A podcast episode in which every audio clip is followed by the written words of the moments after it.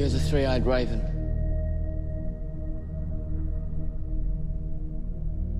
I've been many things. Now, I am what you see. My brother, he led us to you, and now he. He knew what would happen. From the moment he left, he knew, and he went anyway. How do you know? I've been watching you. All of you. All of your lives. With a thousand eyes and one. Now you've come to me at last, Brandon Stark. Though the hour is late. I didn't want anyone to die for me. He died so you could find what you have lost. You're going to help me walk again. You'll never walk again. But you will fly.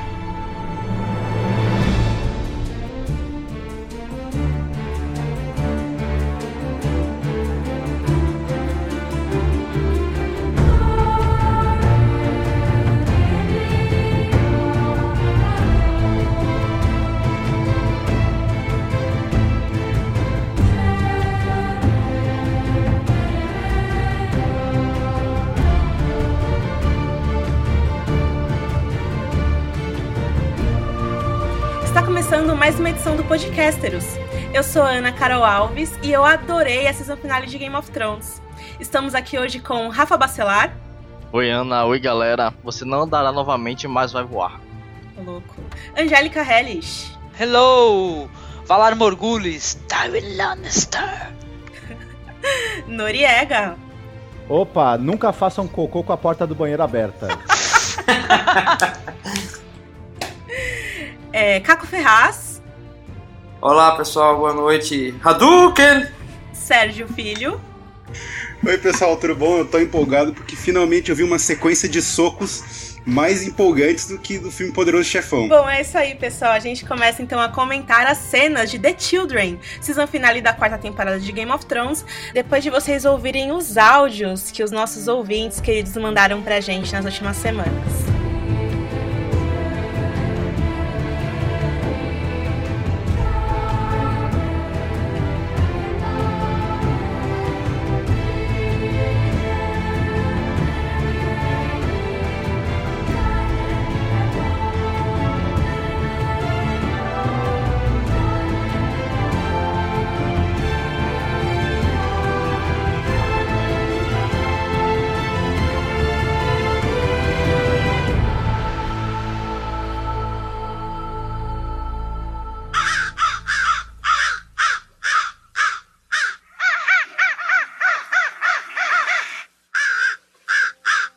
Gente, aqui quem fala é Jairo Vieira de São Paulo. Eu sou o host do Pixel Velho, que é o podcast de lembranças de um velho jogador. E mais do que falar da série, eu quero falar de vocês e para vocês. Eu conheci o Game of Thrones BR na segunda temporada de Game of Thrones e me apaixonei direto. Viajei para o Nordeste a trabalho, acompanhava vocês pelo hotel, durante o tra trajeto para o trabalho, táxi, avião, eu adorava. O que me deixou muito feliz saber que esse ano a Aninha e vocês aí do Game of of Thrones BR quiseram continuar isso e foi maravilhoso acompanhar a série do lado de vocês, né? É, gostei dessa iniciativa, da voz da Ana Carol, que é linda, do Rafa Bacelar, Marcos Noriega, Caco Ferraz e a nossa rainha Angélica. Bom, gente, é isso. A série é maravilhosa, mas vocês são melhores ainda. Continue esse trabalho aí maravilhoso pro ano que vem. Valeu? Abração do Jairo Vieira, Pixel Velho. E aí pessoal do Game of Thrones BR, meu nome é Gabriel, moro em São José dos Campos e hoje eu vou falar minha opinião sobre o, a quarta temporada de Game of Thrones. Acho que essa quarta temporada ela foi muito boa em comparação com a primeira, segunda e terceira. Você consegue perceber claramente que a, o elenco tá mais focado na série, tirando o, o Tyrell lá, o Mace Tyrell.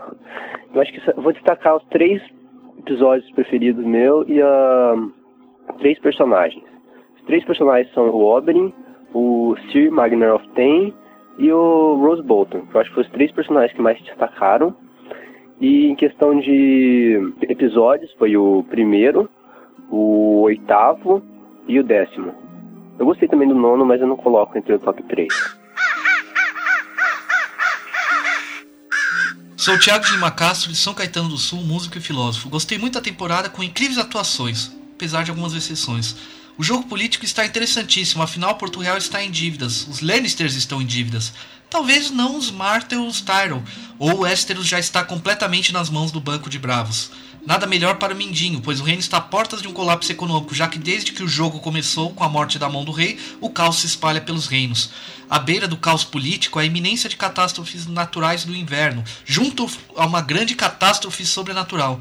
Talvez a importância dos Stark serem wargs resida aí. No outro continente, Daenerys é uma ameaça às cidades livres, pois é populista, totalitária e inegociável. Se ela aprender a governar, terá um medo grande de continente. Será que as cidades vão esperar se fortalecer ainda mais? Espero que a série possa encaminhar todo esse jogo de xadrez de maneira satisfatória. Antes de finalizar, quero lembrar que os momentos mais tristes nessa temporada foi a espada de Ned Stark ser fundida e o trajeto Arya a toda esta crueldade que tem me tirado as lágrimas. Parabéns a todos com o trabalho no podcast e o site. O inverno está chegando.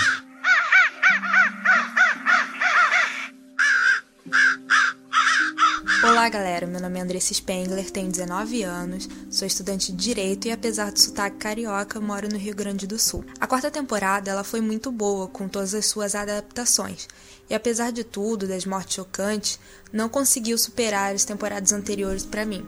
A fotografia, as cenas, os atores, alguns atores são, ficaram bem melhores, Porém, como misturaram várias coisas dos livros posteriores, na minha opinião, ficou algo, digamos, disperso para todo mundo compreender.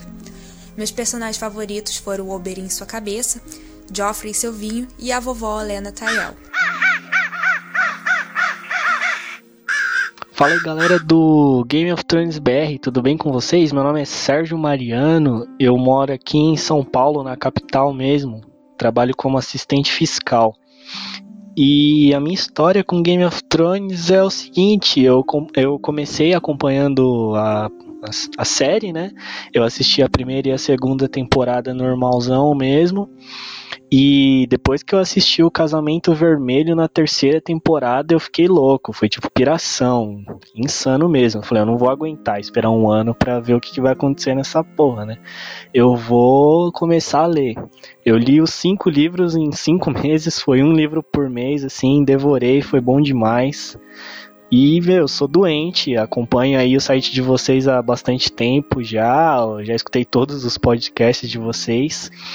E a parte dessa quarta temporada que eu mais gostei foi a morte do Oberyn. Eu tava esperando loucamente por aquilo. Quando eu li isso no terceiro livro, eu fiquei doido para ver na série como ia ficar. É isso aí, gente. Valeu!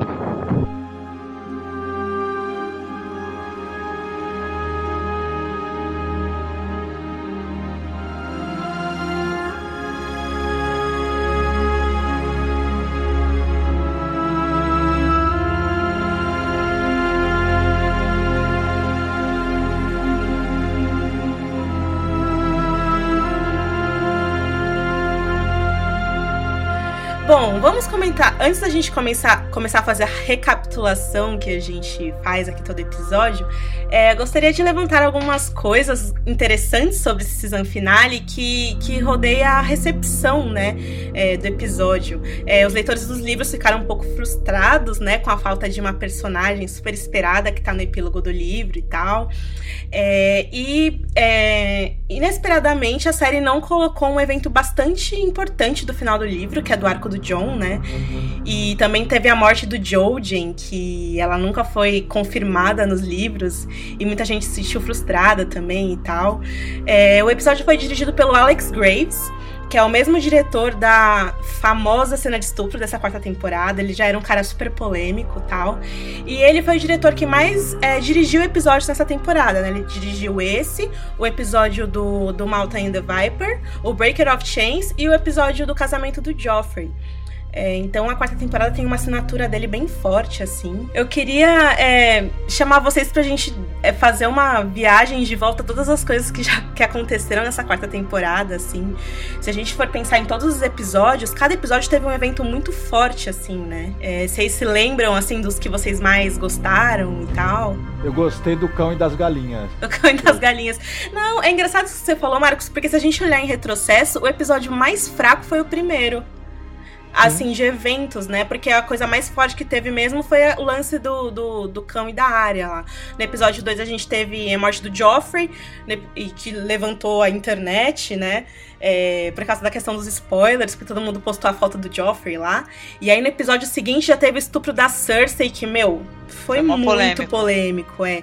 E no episódio 4 teve a questão do White Walker bebê, que já foi outra polêmica, que todo mundo falando que a série tava dando spoilers dos livros e tal.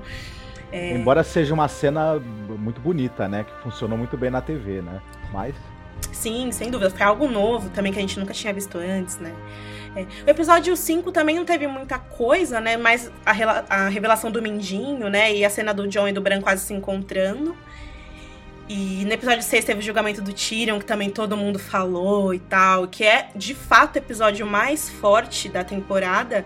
E curiosamente, é, o roteiro do Brian Cogman não foi submetido para inscrição no Emmy, o que é uma Olha pena. É, os caras inscreveram justamente o The Children, né? Ah. É uma pena. Mas o Peter Dinklage tá concorrendo. É, ele, ele, ele não, não tá concorrendo ainda, né? A HBO mandou as submissões, né? Aí resta saber quem, se, ele, se ele vai ser escolhido ou não, mas com certeza vai, né? E aí depois a gente teve a Lisa voando, o duelo sangrento, depois a morte do Tywin, ou seja, todos os episódios tiveram algo muito forte, assim. Essa foi, sem dúvida, a, a temporada mais forte de Game of Thrones, é, muito cheia de eventos, né? Um, acho que o episódio que mais chamou a atenção dessa temporada, talvez o Rafa, e até mesmo você, né, concorde comigo, foi o episódio 4, uhum. que meio que deixou a gente assim empolgado. Caralho, eu li os livros, mas eles mostraram tanta coisa nova pra gente, né? Que eu fiquei muito empolgado com a série. Sim, sem dúvida. É, é foi. eu acho que foi o episódio que mais despertou a galera que leu os livros, porque foi algo novo, assim. Mas aí eles contornaram isso, e, enfim. É, e a temporada toda fez isso, né? Tem em vários episódios a gente discutiu muito isso aqui. Eles colocavam coisas novas que os leitores não, não conheciam, né? Então, tanto mudando como acrescentando, né? Então, foi, acho que foi a temporada que mais fez isso, né? Uhum, é verdade. Não, é uma coisa interessante também, né? Porque foi, nesse, foi nessa temporada que foi revelada quem começou, né? Todo o problema, né? Que a Lisa, né? Que acaba contando que ela e o Mindinho acertaram a morte do, do marido dela, né? E tal. E, porra, e fez, me fez lembrar coisas do primeiro, da primeira temporada. Dos primeiros episódios. Isso aí foi legal também, foi interessante. É, não, com certeza. Inclusive, a, a polêmica cena da Cersei com Jaime nesse episódio The Children também fez a gente lembrar muito. A, a, uhum. E eu acho que, na verdade, esse episódio, gente, ele é um episódio que meio que deixa a gente em dúvida se a série realmente vai fazer caminhos inversos para cair no mesmo ponto, assim. Porque teve algumas cenas bastante controversas, assim, pros fãs dos livros, e a, a da Cersei do Jaime incluída aqui. E, enfim, a gente vai discutir isso mais pra frente, então vamos lá.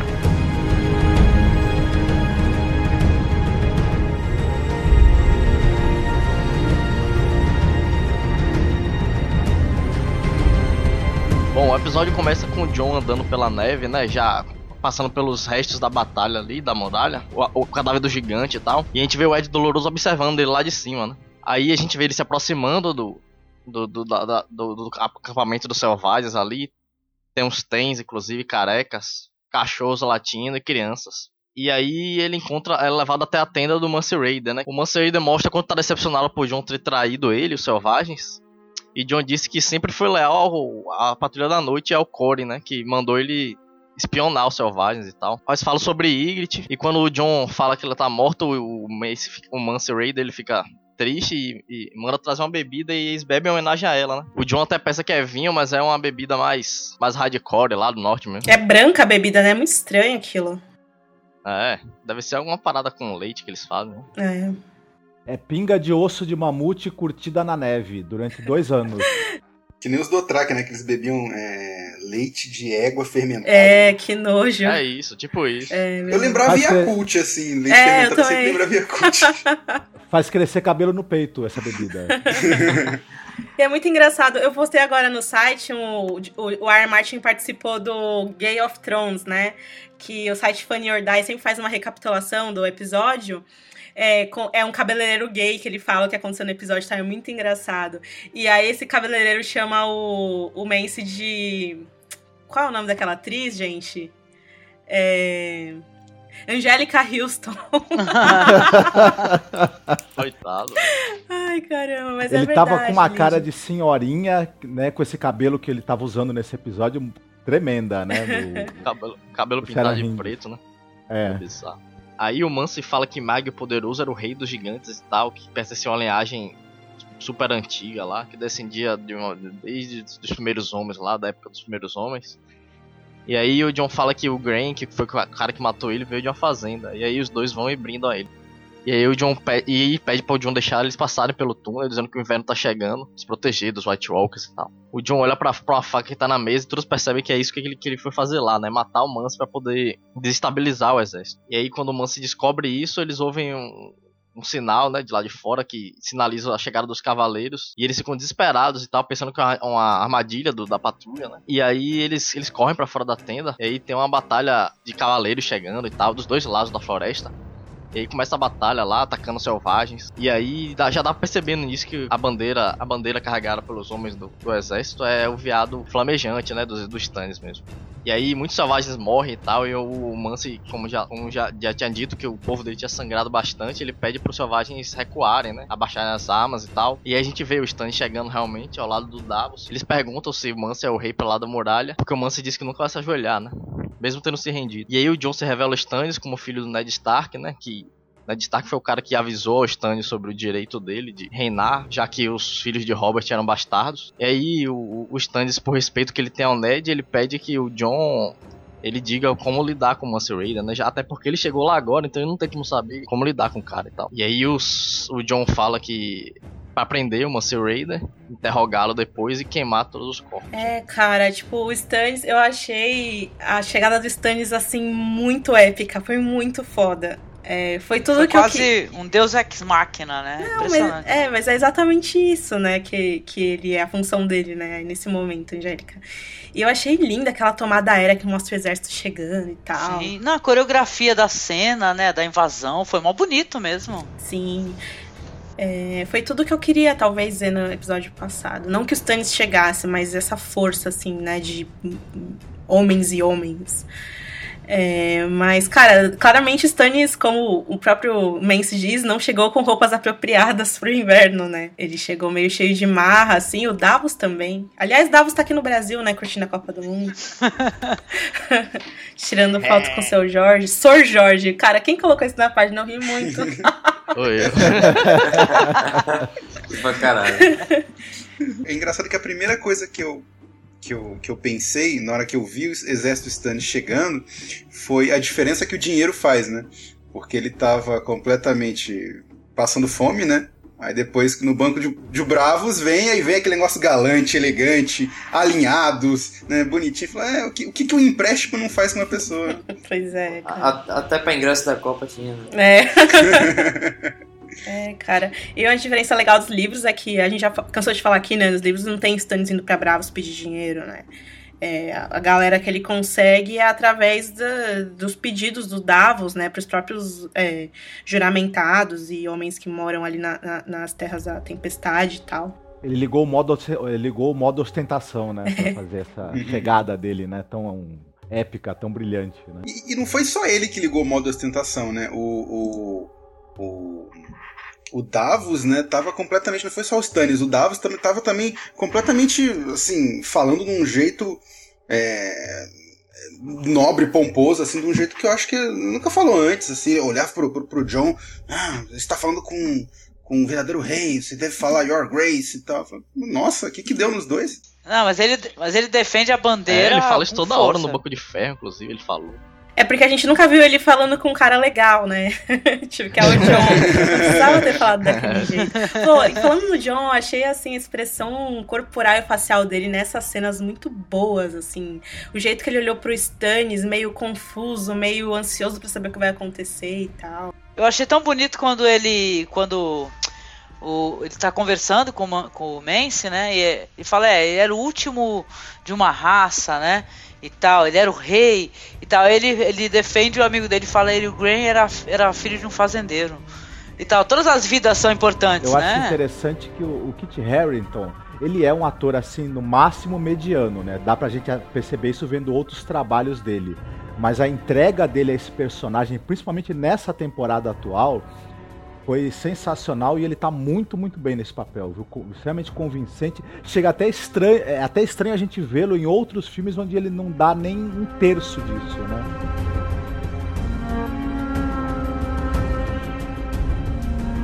E é engraçado, muitos sites colocaram isso, porque a gente nunca vai saber. O John saiu de lá para matar o Mance, né?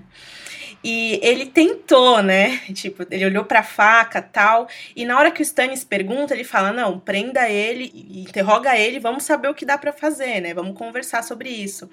E aí a gente percebe que o John tá numa dualidade meio estranha, que nem ele mesmo sabe o que, que ele vai fazer, né? Assim, porque ele saiu para matar e depois na, na, frente do Stannis ele manda outra, né?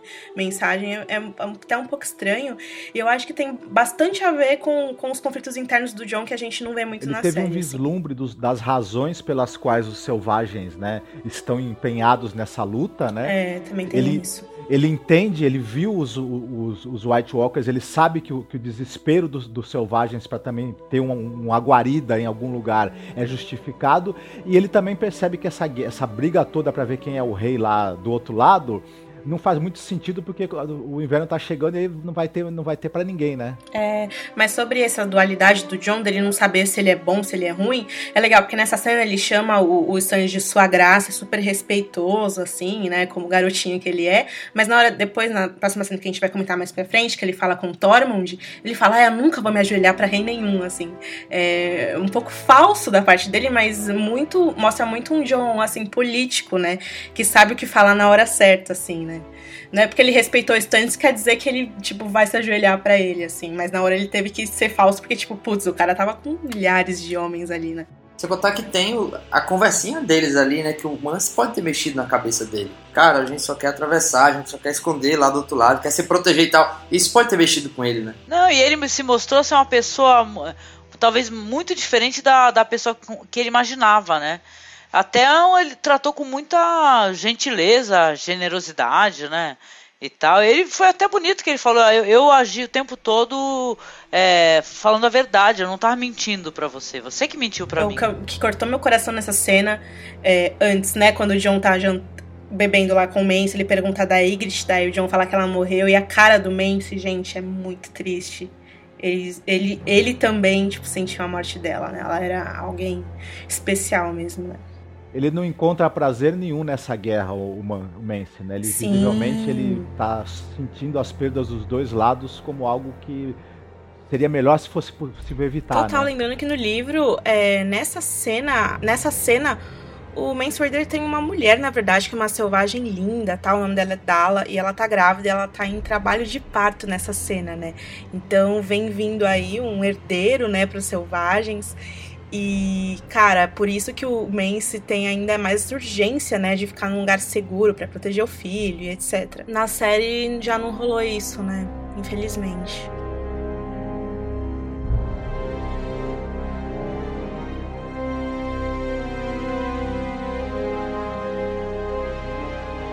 Em seguida, em Porto Real, nós estamos no laboratório do, do mestre Picelli e aparece uma ferida exposta, bem nojenta, assim, o mestre, o ex-mestre Kiburn é, cutucando, né? E eles conversando, assim, o mestre Piscine fala, ah, eu sugeriria leite de papoula para abrandar a dor, mas parece que ele não está sentindo é nada, né? E, e começam a discutir, aquilo parece é, é, veneno de mantícora, e o outro fala caveira de mantícora, eles discutem um pouco, eu li um pouco sobre isso, tal, os dois visivelmente querendo mostrar quem sabe mais, né?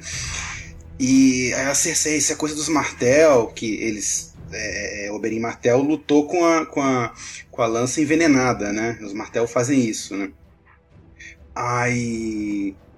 Eles falam, não tem mais o que fazer por ele. Aí, o Mestre Pincel fala, e o Kibur fala, não, tem sim, tem sim. Vai no armário e começa a pegar um bando de, de apetrechos, né? Aí eles começam a discutir, discutiu. Ele fala, não, ele nem, nem um mestre é, ele é. Ele foi é, expulso justamente porque é, é, é, é foi muito. A Picelli fala, ele foi expulso justamente por ser muito arrogante e tal. Aí a, a Cersei até fala, deixe-nos e deixa ele trabalhar, né? Deixe-nos. Aí ele fala, não, mas esse é o meu laboratório e tal. Ele dispensa o Picelli assim mesmo. A Cersei ainda pergunta, você pode salvar? Você pode salvá-lo? Ah, eu, eu não, não, não tenho certeza, mas é possível, né? E é, ainda avisa, mas ele não será mais o mesmo. E a Cersei pergunta: ele vai ficar mais fraco? E a cara e a resposta do Kiburk é interessante, que ele dá uma risada meio irônica, assim, dizendo: não. Então, que dá a entender que na verdade ele vai ficar talvez até mais forte, né? Fica meio na dúvida. Aí aparece ele fazendo uma espécie de transfusão de sangue, assim, né? Tipo, tipo extraindo o sangue jogando numa garrafa, algo bem bem medieval mesmo, e a cena termina. É terrível. Cara, quando ele vai naquele armarinho, ele pega um dreno, que é tipo gigantesco o negócio, velho. Que horror. É tipo um momento Frankenstein, assim, né? Total. Será que ele vai ficar meio rodor? Será? Será? Será? Não sei. Não sei, não sei Angélica. Só sei que, cara, esse Kyburn é maluco. É, da hora. É foda, é foda. E é muito engraçado porque, tipo, os caras tão. É, é, a Cersei, tipo, sempre com o vinho dela falando, né? Bloody Martels da sala. Toda essa narrativa da montanha com Kyburn e a Cersei, ela é de O Festim dos Corvos, né? Porque em A Tormenta de Espadas é o Paisel que cuida dele e é é quando Jaime chega, né, ele ouve por toda a Fortaleza Vermelha os gritos do Montanha, né, que tá sendo tratado à base de leite de papoula. E nos livros tem todo um motivo para eles manterem o, o, Montanha vivo, né, o, o, quanto eles puderem, porque o, o Tywin tá devendo a cabeça do Montanha para os Martel desde que a Elia foi assassinada, né. E aí ele pega e manda a cabeça, né? Só que aí a gente vê depois que o Montanha tá lá nos calabouços sendo tratado pelo Kyburn, ou seja, a cabeça que ele mandou não é a cabeça é. do Montanha, entendeu? Mas quer dizer que a guarda real procurou lá em King's Landing todo algum cabeçudo para ser decapitado para mandarem para lá? Pois é, cara. Tem um negócio, esse negócio de cabeça nos livros, Marcos, tem um negócio muito legal que, assim, depois que o, que o Tyrion foge, todo mundo começa a procurar ele. E aí a Cersei promete um prêmio, várias recompensas para quem achar dar a cabeça do Tyrion pra ela. E o que chega de cabeça de anão, cara, você não tem noção, é cruel. Ainda em Porto Real, é, a gente corta pra cena do Tywin, é, já gritando com a Cersei, né? A cena corta, assim. Ele dizendo pra ela que ele não vai conseguir convencer convencê-lo de desfazer o noivado dela com Loras, né? E a Cersei super resoluta, né? Diz que não se importa com as coisas que ela prometeu pro pai no passado, né? E com, com é, possível comprometimento que ela tenha feito com a família, dizendo que ela vai ficar sim em Porto Real com o filho dela, que é o rei. É engraçado porque dá pra gente lembrar muito bem daquela cena anterior em que ela conversa com o pai, né? É antes do julgamento do Tyrion, que ele fala, é, você vai se casar com Loras porque é importante e tal, e ela meio que concorda, assim, agora ela é outra pessoa, né? Dá pra perceber que ela tava muito, assim, tentando trazer o pai pro lado dela, né, no julgamento do Tyrion. E aí, quando finalmente o, o irmão foi foi condenado, ela já é outra, né? É, daí o, o Tywin começa a lembrar quando ela tinha 9 anos e que ele teve que ir embora para Porto Real porque ele ia virar mão do Aes, aí ele tinha que levar o Jaime, e ela começou a chorar, insistindo para não deixar ela sozinha em Casterly Rock e tal, e ela interrompe ele falando, pai, eu não quero mais ouvir essas histórias de como você era incrível no passado, né? É, agora, o que importa para mim é que eu sou, sou a mãe do, do Tommen, e inclusive, eu não sei se você se lembra, mas eu quase matei meu próprio filho na Batalha de Blackwater para não ver ele sofrer nas mãos na mão do Stannis. Então, não vou deixar ele sozinho de novo, não vou deixar você e os Tyrell e a Marjorie é, colocarem as suas garras sobre meu filho, né? Ela fala, eu destruirei essa casa antes de deixar isso acontecer, né? Que é uma das cenas do trailer da temporada que a gente viu lá em fevereiro finalmente a gente vê é, em que contexto ela tá, né? E aí o, o Time pergunta, e como você vai fazer isso, né? Daí ela, ué, basicamente fala, né? Eu vou contar para todo mundo que eu e meu irmão temos um caso. É, e aí ele faz aquela cara de tipo, você tá fal falando besteira, até parece, né? Eu não acredito nisso. Daí ela pega e fala, você, você acredita assim, você sabe que eu tô falando é verdade, né? E a cara dele, assim, né? Uma das atuações incríveis, assim, do Dance. Muito bom, assim. É, e é triste porque essa foi a última cena dos dois juntos, né? E a Cersei vai se arrepender muito disso, ou não, não sei.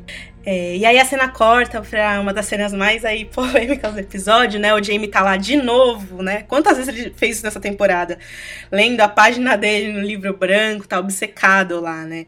Aí a gente vê rapidamente lá que ele foi escudeiro do Barristan e tal. A Cersei entra e o Jamie já fica puto com ela, tá de saco cheio dela, né? Começa a acusar ele ela de ter matado o Tyrion, né? Colocado o Tyrion na forca, o próprio irmão, mesmo sabendo que ele é inocente, a Cersei daquele jeito dela, tipo, nem ligando para o que ele tá falando, é, o beija, né? E começa a falar que ela confessou tudo pro Tywin sobre eles dois e que ela não vai ter vergonha do que os outros vão falar, que ela vai falar mesmo que eles dois estão juntos e que não sei o quê.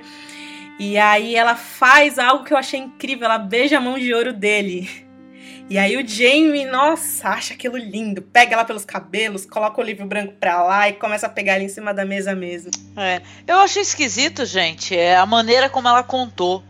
Entendeu? Eu pensei que isso daí ia ser uma espécie de, sei lá, de um evento assim que ia causar uma coisa terrível, que ia explodir uma bomba, sei lá, em Porto Real, entendeu? Quando essa revelação, essa espécie de diálogo ocorresse, né?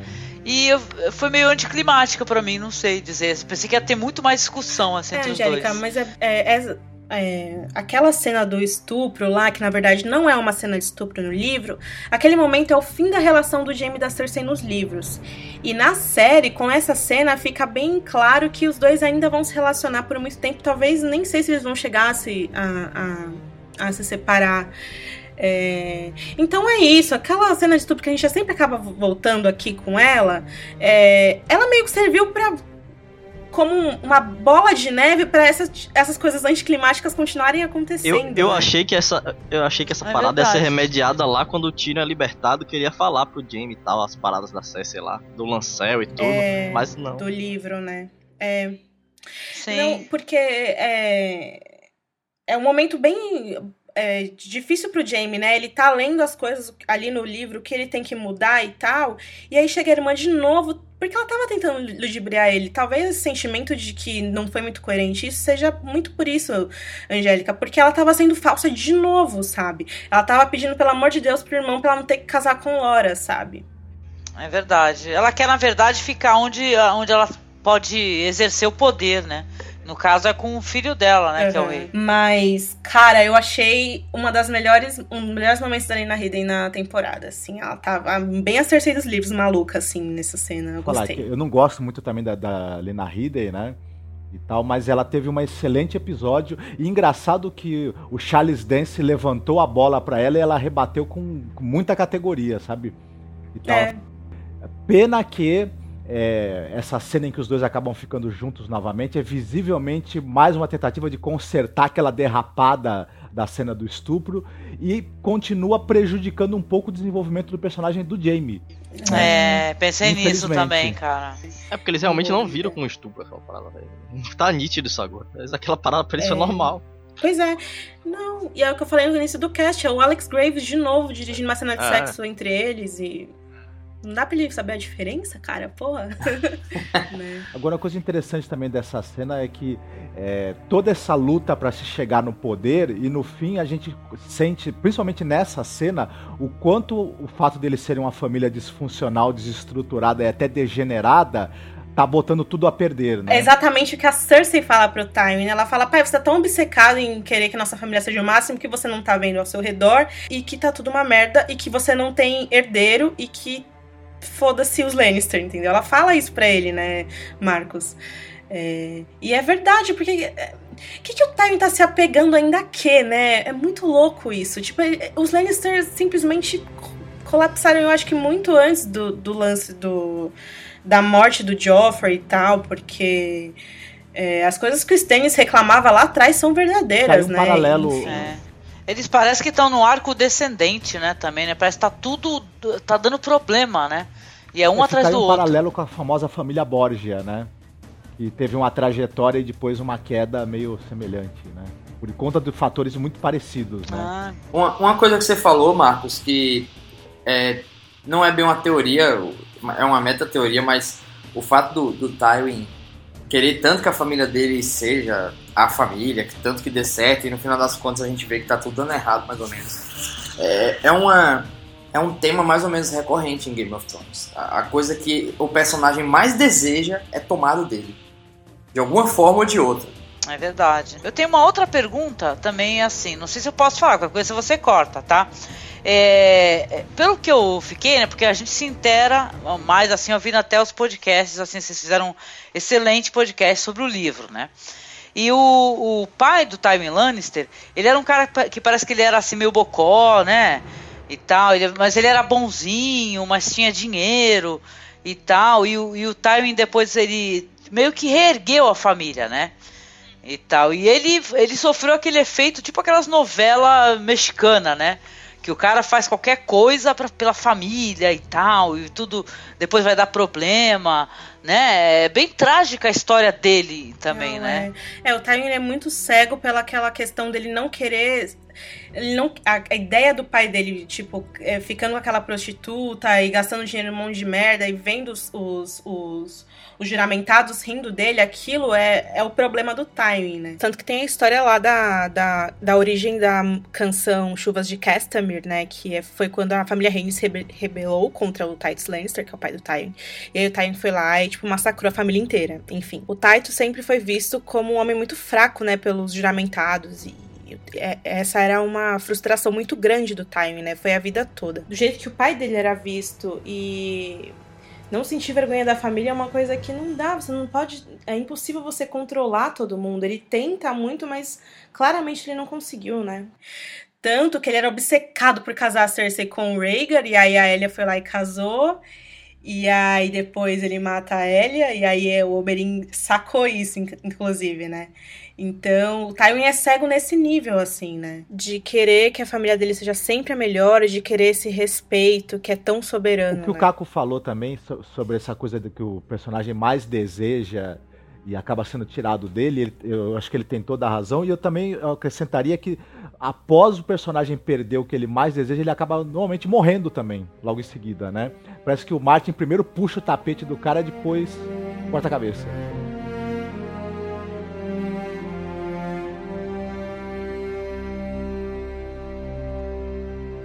Vamos lá. É, na cena seguinte, Dani tá no seu trono, recebendo os suplicantes dela, Missandei traduzindo lá. E aí chega um homem chamado Fenes, que ele é, ele é um ex-escravo liberto por Dani, e agora ele tá morando nas ruas. Ele era um escravo que só servia mesmo pro mestre, ele dava aula de história, ele não é um escravo diferente dos escravos que, que trabalham mesmo, que podem vender sua força de trabalho.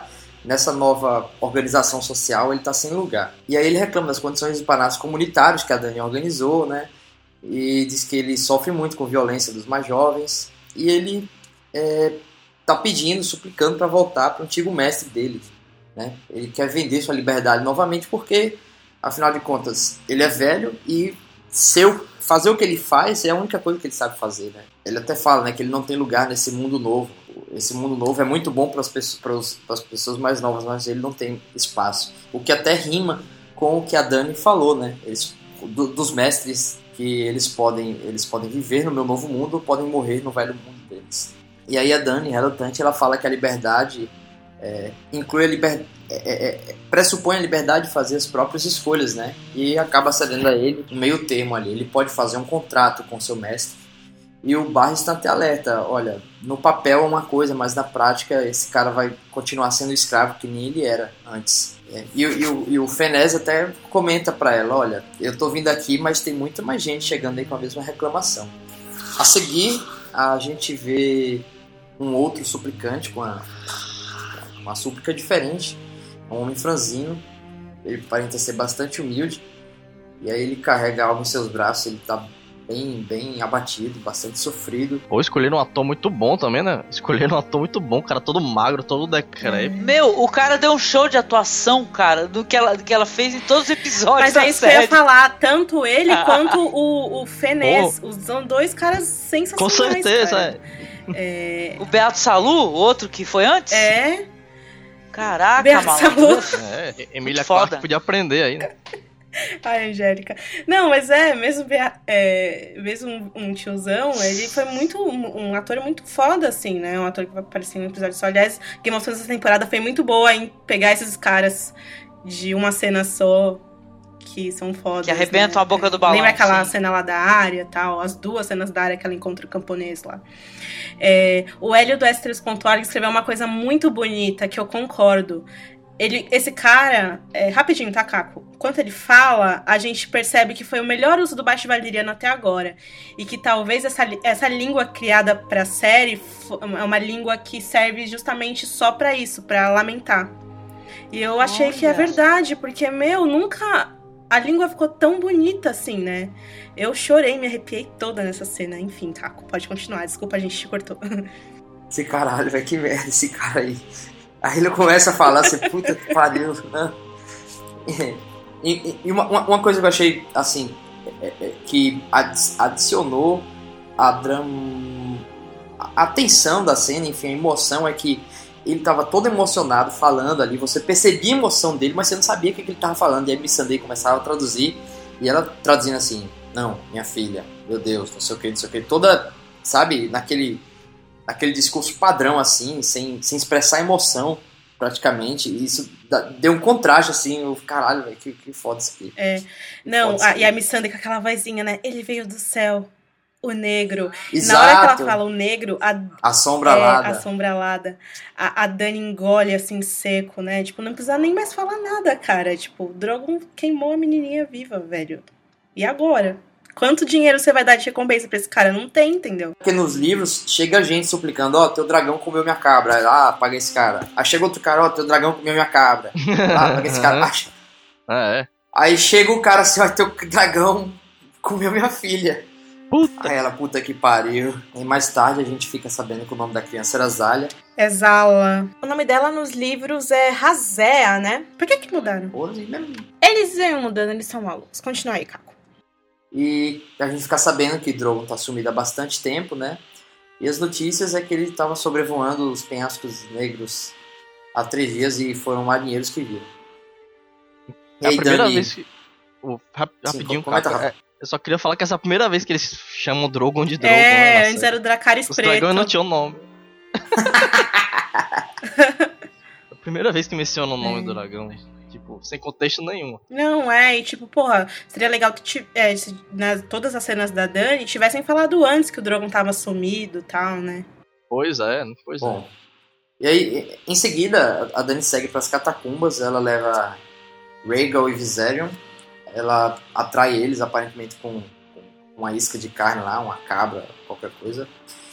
E aí, enquanto eles estão lá se alimentando, ela chega, levanta uma corrente e amarra eles, e ela começa a chorar, e segue para a saída, sem olhar para trás, abandona eles ali, eles percebem que estão sendo deixados para trás, começam a gritar bastante e tal. Ela chora muito e, e aí fecha a porta da Pô, mas é como não lembrar da, da parte que ela queima o Krasnis falando que o dragão não é nenhum escravo. E aí agora ela está acorrentando os dragões dela, né? É difícil, ela é a quebradora de correntes, né? É. Ela, ela tá tendo que é, prender, né? Tá, por um bem maior, né? Isso daí é amadurecimento, faz parte. Eu, eu, eu acho que o mais difícil para ela é ela perceber que ela não tem mais como controlar eles. Que um já fugiu do controle e que ela vai ter que fazer isso com eles dois, que é um caminho sem volta, né? Ela não vai poder soltar Não, mas mais. tudo é um caminho sem volta, né, gente? O, o Fênix chegando pra ela e falando: Você me libertou, mas eu não quero, eu quero ser escravo. É. Jogando na cara dela que ela falhou, entendeu? Toda hora estão falando pra ela que ela falhou, é foda. E eu acho que, assim, pode até ser que ela te- te- te- esteja amadurecendo, prendendo os dragões dela, mas, cara, tipo, meu cachorro não gosta de ficar preso no quintal, entendeu? Ele tem que sair pra Ah. passear todo dia, sabe? Ah, pois é. É complicado Não, e liberdade isso. é responsabilidade, né? O cara é um escravo, né? Mas o cara vai ter que se manter, né? Só que o cara é um velho. Mas quando ele era escravo, ele era respeitado, ele tinha alunos, as crianças, né? Ele fala que as crianças imploraram pra ele ficar, né? É. Então, né, toda a história tem duas perspectivas, né? Tem mais de uma perspectiva. Sim, sim. É porque é complicado também. Provavelmente nesses refeitórios que a Dani falou, tem um monte de criança que também precisa aprender línguas e história. E esse cara, ele é tão velho que ele não percebe isso, que ele poderia estar fazendo a Sim. diferença pra essas pessoas também, né? Eu não, eu acho que ele, ó, é legal que você falou, porque eu acho que ele, ele não entendeu a dimensão, né, da importância do trabalho dele, porque ele podia realmente ensinar outras pessoas, né? E tal. Só que ele queria o que ele queria, ele sentia importante, né? É, ou talvez Dando até aula, né, parte pros- da família lá, né? É verdade. Eu, eu, eu não sei nem se não é ele, assim, né, aqui, claro, nós estamos extrapolando e tal, mas eu não sei se é ele que não percebeu a, a dimensão, a importância que ele teria, né? Afinal, ele é, um, ele é uma pessoa culta, ele é um escravo culto e foi liberto agora, e tem tantos escravos que não sabem porra nenhuma que se aproveitariam desse conhecimento dele, se soubesse passar, mas talvez essa- nessa nova sociedade, esse tipo de atividade né, cultural, ela não seja simplesmente É, valorizada, isso né? Tá todo mundo liberto. Tipo, qual é a minha prioridade agora? Minha prioridade, meu irmão, na economia de livre mercado eu preciso trabalhar para poder comer. Né? As prioridades, minhas prioridades mudaram agora. Eu era escravo, não precisava me preocupar E ele fala que nos, nos, nos lo- locais onde ela acomoda, né, as pessoas, os escravos que não tem, né, não tem mais um lar, que lá eles são assaltados, eles são roubados, são maltratados, né, pelos mais jovens, né. Isso foi muito tocante também, né. Ele tá desamparado, né. É, a Dani, ela não tem um modelo de governo, sabe? Em que ela coloca, tipo, ah, o ministro da, da educação, sei lá, e ele vai criar escolas, entendeu? O ministro da saúde, ou tipo, né, o cara da segurança, Ela só não. fala que o que vai mandar o- os Ela imaculados, destrói né. a ordem, né? Mesmo que se fosse uma ordem justa que existia antes através da força, só que ela não Ela era estável.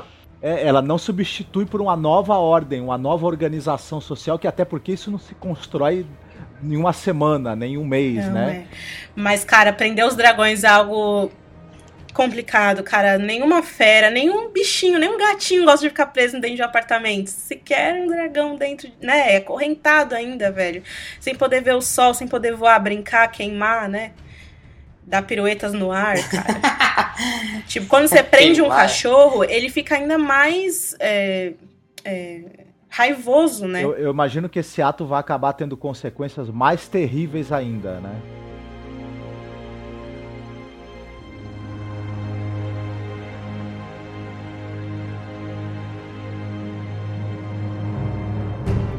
Nós agora vamos para é, Castelo Negro, né?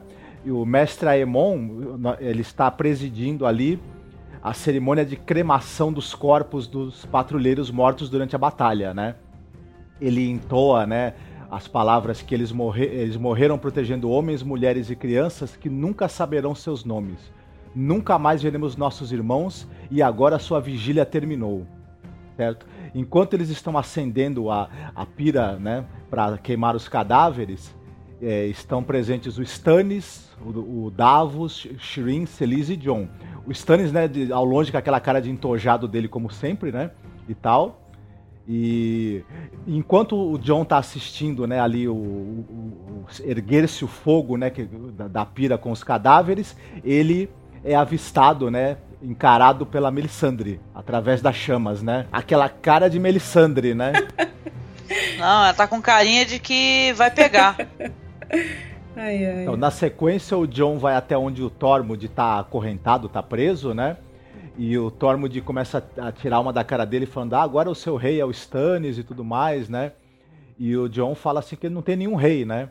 E o Tormund, ele até comenta assim: ah, você- acho que você andou tempo demais com a gente, né? Você também não vai se ajoelhar é, perante ninguém. Tá, o Tormund, um pouco antes, ele também especula se ele vai ser torturado, se ele vai ser executado e tudo mais. É aí que o John fala que, na verdade, ele tá nas mãos do, do, do Stannis, né? De sua graça Stannis e tal. E Tormund pergunta, né, pro John se ele realmente amava verdadeiramente a, a e ele fala, porque eu sei que ela amava você, ela não parava de falar que tava te- querendo te matar, então daí eu deduzi que ela realmente te amava, né? Muito bom. O, e, o, e o Tormund fala, então, sabe, ela, ela, o lugar dela é no norte, né? O corpo dela deveria jazer lá, né? Deveria ser que- queimado lá no, no verdadeiro norte, né? E o John, prestando uma última homenagem a Ygritte, né? Do outro lado da muralha, ele coloca o corpo dela numa pira, né? E dá aquele enterro meio viking, né? Pra ela, né? Pra, e tal. E enquanto ele a- o fogo tá subindo, a dor do John também começa, né, a consumi-lo um pouco pelo tudo, tudo que aconteceu, esse amor perdido, né, esse amor que não pôde, na verdade, se concretizar, né, da maneira que eles gostariam, e ele começa a chorar enquanto a chama se ergue. a Lidiane postou um gif muito engraçado lá no Facebook, que mostra o John chorando e andando, né, embora, e o cavalo dele lá atrás. tipo, porra. Cara, tem o cavalo ali, né? E só chorou em frente à câmera pra todo mundo falar, oh. Aí, tipo, acabou. Mas, cara, achei lindo. Nossa, a pele dela pálida, assim, né? Ela tava nua só com o manto dela, né? Linda, linda. E, tipo, nossa, aquilo foi triste. Uma cena visualmente muito bem resolvida, né? Porque toda essa esses tons aí acinzen, meio azuis acinzentados, apesar de, de terem a ver também com o cenário, com, com, com o local estar frio, eles acabaram servindo para mostrar o que ele estava sentindo por dentro, né? É. Eu acho que tem muito daquele daquele conceito do Ned, né, de tipo a quem dá a sentença abrange a espada, né? Sim. E o John pega ela sozinho, né? Leva ela no flanco do cavalo e vai lá, constrói a, a, a pira sozinho, coloca ela lá sozinho, né? Um negócio tipo assim, eu que fiz isso, né? Então eu que tenho que resolver isso, assim. É muito doloroso, assim. E ótima cena do Kit Harington, mais uma ótima cena dele, né? É, eu achei uma cena muito digna, viu? Que é, é, já foi triste, assim, é, o fato da mina morrer, né? E, pô, sei lá, não, não tinha futuro talvez essa relação, mas ele tratou com respeito, né? Ela não foi queimada junto dos outros, foi queimada separadamente, né? O pessoal reclamou que a gente só falou mal do episódio passado. Nossa, acho que a gente falou tão bem. A pessoa é, é louco. Pessoas, vocês são loucas.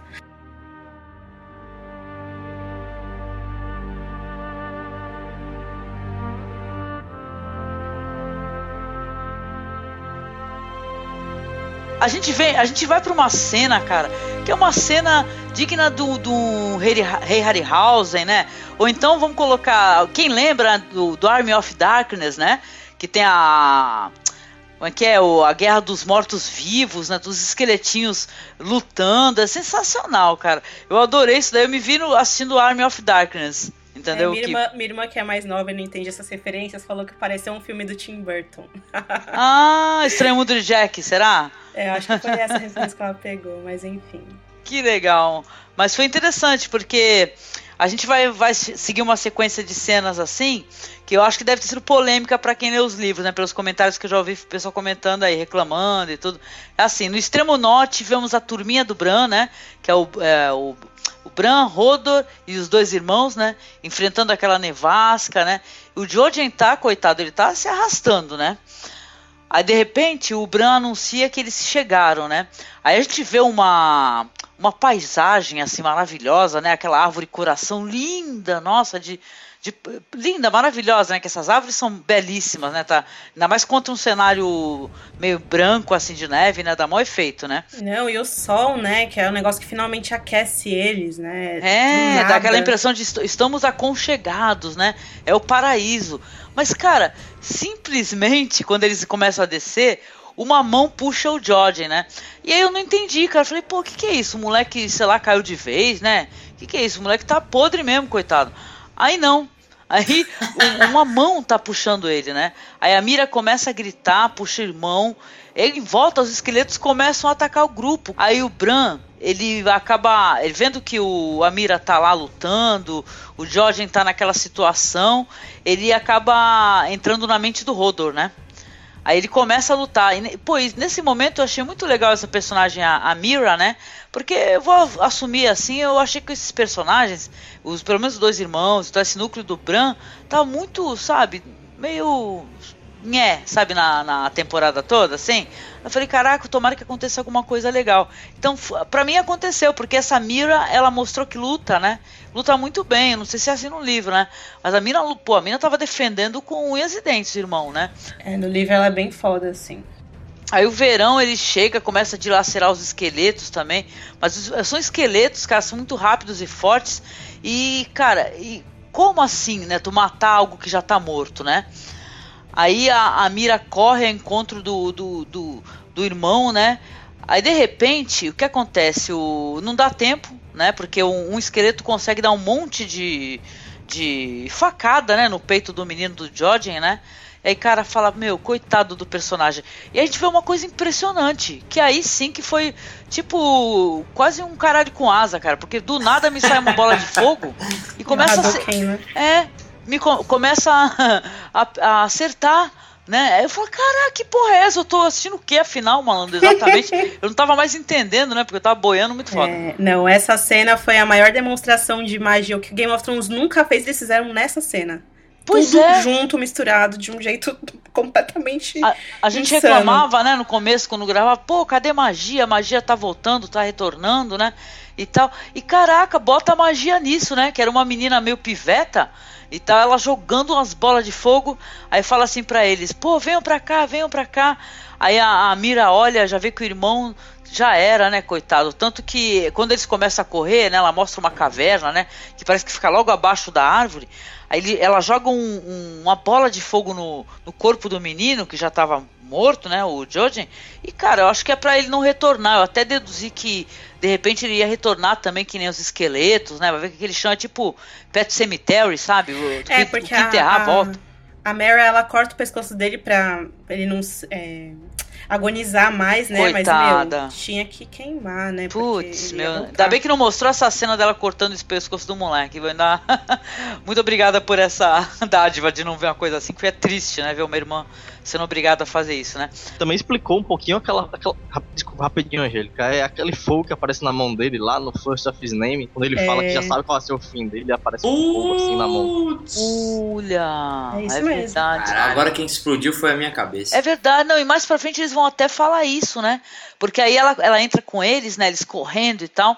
Mas quando os esqueletinhos entram, parece que ali tem uma espécie de poder, né, cara? É quase uma, sei lá, uma, uma, Uma coisa, barreira. Uma, coisa- uma barreira invisível. Eles entram, pá, se despedaça, né? Quando, quando chega lá dentro. Aí eles vão entrando, ela ela fala assim, ó. Ela fala que é uma filha da floresta. Ela fala pra eles seguirem porque ele os espera. Aí a caverna é um labirinto de galhos, raízes, seiva, crânios. É bem tipo assim, na- nas raízes da árvore, né? Pelo que eu pude entender, né? Logo abaixo, Uhum, né? É isso mesmo. Aí quando eles atingem assim uma espécie de clareira, me lembrou muito o True Detective, viu? É, o De certa Carcosa. maneira. É, a galera Me lembrou um foi pouquinho. pra Carcosa. É. É verdade. Aí quando eles chegaram lá, o, o Bran ele vai se arrastando, né? Eles param, aí o Bran continua, vai se arrastando. Aí tem um homem lá no meio, no meio daquelas raízes todas, né? Aí ele pergunta quem ele é. Aí ele fala que já foi muitas coisas. E agora ele é isso que ele tá vendo, né? E ele pergunta pra mim, na- minha legenda, tava. Você é o corvo com, com três olhos, né? Isso, e isso tal. mesmo. Porque será que esse velho também era um Warg, né? Aí depois vocês respondem, né? E tal, mas é minha dúvida. Aí a Mira, ela tá em estado de choque. E ela fala, ela fala que o Jordan morreu e o velho fala que o Jordan sabia exatamente o que ia acontecer com ele. Ou seja, ele sabia e mesmo assim ele continuou, né? Muito legal isso, né? Uhum. Aí fala assim, ó, o velho, eu, eu tenho observado vocês, o velho fala, eu tenho observado vocês desde o começo, com mil, mil olhos e um. E você sabe quem é o Bran, mas que eles chegaram tarde. Aí ele diz assim, pô, o George morreu e o, o Bran precisa encon- encontrar o que perdeu. Aí o Bran pergunta uma coisa sensacional, ele fala assim, eu vou andar, eu vou voltar a andar. Aí o velho diz que o Bran nunca mais vai voltar a andar, mas que ele vai voar. Aí meu cérebro, pá! Falei, caraca, como assim? Que bom, Angélica, porque quando eu li isso, isso no livro foi exatamente essa, essa reação que eu tive. Cara, Meu é muito Deus, mais é muito assim? mais foda voar. Não, numa boa andar é bom, viu, gente? Mas caraca, eu queria voar também, é mó legal. Pô, Muita gente dizendo que a aparência dele ficou bonitinha demais, que ele ficou parecendo Dumbledore até. É, nos livros ele é muito velho e ele meio que faz parte da árvore, de verdade, assim. Tem um galho que tá é, fincado no olho dele, enfim, uma descrição muito agorenta, assim, bem cadavérica mesmo, né? Ah, e a menininha? A menina fala que é um ser muito antigo, cara. Que eles não podem nem imaginar. Então, meu, vai ver que a aparência deles nem muda, né? Vai ver A que é aparência isso. deles, na verdade, nos livros é bem mais fantasiosa. Assim, eles, eles sempre cortam essa parte um pouco na série, né? Eles Ele sempre tá diminuem isso. E na série não, mas, mas na menininha também, nos livros, eles, elas não são uma criatura.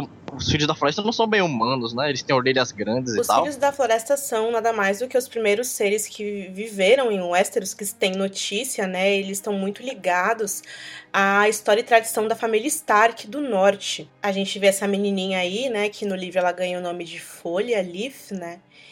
Os filhos da floresta não eram vistos em Westeros é, em mais de milhares e milhares de anos, né? E é justamente nesse núcleo do Bran é, que a gente ouve essas lendas, né, do passado, desses, povos antigos, né, porque o Bran, a Meira, o, o Jojen, eles contam através desses povos do Bran, dos povos do Bran nos livros, esses aspectos mais mágicos, mais fabulescos, né, da história e tradição de Westeros de maneira geral. A gente até vê um pouquinho dessas coisas em capítulos da área, porque eles são crianças que passam a maior parte do tempo viajando e é muito tedioso, não tem nada para fazer, então eles ficam contando histórias que eles ouviram, ou da velha ama, ou do pai deles, né, que no caso é o Howland Reed, enfim. E a aparência desses seres é sempre bem esquisita mesmo, né, escrita nos livros que eles são pequenininhos mesmo, com a pele castanha, a pele manchada como viados, né? E com manchas e tal. E eles têm orelhas grandes para escutar o que nenhum homem consegue escutar. Olhos grandes, dourados, como os de gato, né? Para ver onde um garoto veria apenas escuridão. É o tipo de coisa que na literatura a gente imagina coisas incríveis, mas na série de TV eles têm que fazer ali uma coisa que seja diferente, que seja legal, mas que que seja fácil de fazer, enfim. Eles lutaram é, milhares e milhares de anos com os primeiros homens. Quando eles finalmente conseguiram um acordo territorial, vieram os ândalos e invadiram tudo e pregaram a fé dos sete, enfim. Vamos deixar essa história pra gente fazer um episódio especial aí do podcaster sobre é, a história da família Stark e o norte e e os povos antigos, e aí a gente minucia isso de maneira mais legal para você. Mas eu acho que ela foi, foi. A caracterização da menina ficou muito bem, assim. Foi interessante. É, o ator que faz o Corvo de Três Olhos, ele é o cara que faz o Face of Bull do Doctor Who. Ai, caraca, olha, olha só. só. Olha, sabe o que é legal a gente falar? É que o, esses, essas caveirinhas no livro, eles são. Não são caveirinhas, né? São aqueles whites, que são aqueles cadáveres, mas não são bem caveiras, né? São tipo aqueles zumbis mesmo, não os White Walkers, mas os zumbis. E na série eles colocaram as caveiras, porque é animatronic mesmo. É, né? eu só, só me perguntei como é que faz para upar tão rápido um personagem assim, porque na última cena eles andavam devagar, agora eles estão mó ninja, assim. Pá, nossa, pá, pá, é, pareceu Guerra Mundial Z negócio, é, né? Eles estão falando, nossa, como faz pra upar o personagem tão rápido assim? Porque eu também quero. É, e a, a questão do Hadouken lá da menina, da criança da floresta, no livro ela sai com tochas e queima eles, porque é o que mata os Whites, né? O que mata os Whites são, é fogo. John salvou lá o Mormont na primeira temporada, queimando um, né? E na série, não, a menina tem as bolas de fogo, cara. Tipo, eles. E ah, que pena, né? O Jojen morreu. No livro nunca ficou muito claro. É, Dança dos Dragões, acho que nem, nem, vale a pena falar aqui agora, mas os Reed sempre foram dois personagens que todo mundo esperou muito, eles só foram apresentados na terceira temporada tal. E eles tiveram muito pouco tempo para desenvolver o personagem antes de morrer, eu achei. Eu fiquei. A, a, a morte do George foi um pouco anticlimática, né? Nesse sentido, assim. Porque o que a série fez aqui foi que ela deixou bem claro que o papel do, do Jojen, pelo menos do Jojen, era apenas mesmo levar o Bran até o Corvo de Três Olhos. É, no entanto, a gente tem a Mare ainda, né? E Bom, esperamos que ela ainda tenha papel importante, pelo menos significativo, né? Do lado do Bran aí nessa jornada dele. Porque senão o Bran vai ficar muito sozinho, né? E nossa, mas as pessoas ficaram muito nervosas que mataram o Jojen. Foi, é. O jeito que ele morreu foi realmente tenso, assim. Mas eu peço pra todo mundo reler a Dança dos Dragões, porque. Nem sei se vou colocar isso no cast, mas assim, tem uma parte na Dança dos Dragões que é a teoria da passa do Jojen, Angélica, que você deve ter escutado várias vezes que a gente Escutei, fala. sim. Que ele some nos livros e fica subentendido que ele morreu. Mas assim, não, a gente não sabe, só a gente só vai saber no próximo livro, né? Ele, ele foi esfaqueado, teve a garganta cortada e foi explodido, mas a polícia ainda, ainda investiga a hipótese de suicídio.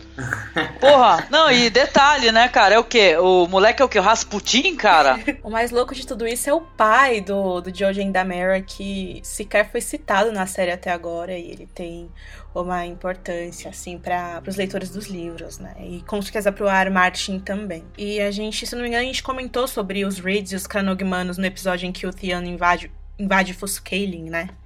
É... Pra quem. O Angélico, o Howland Reed é o pai deles, né? E ele é um grande amigo do Ned. E ele tava com o Ned no dia que a irmã do Ned morreu.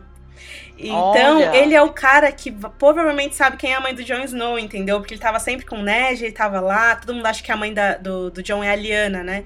Então ele é o único cara que sabe várias coisas, assim, e ele não, some, assim, né? Nos livros, antes do casamento vermelho, o Rob envia, ele, ele envia a Meg Mormont, né, a irmã do, do, do Jorah, e o Galbart Glover atrás dele, né? Minto, a Meg Mormont é tia do Jorah, né? Enfim, para ele ajudar o Rob na campanha dele, né?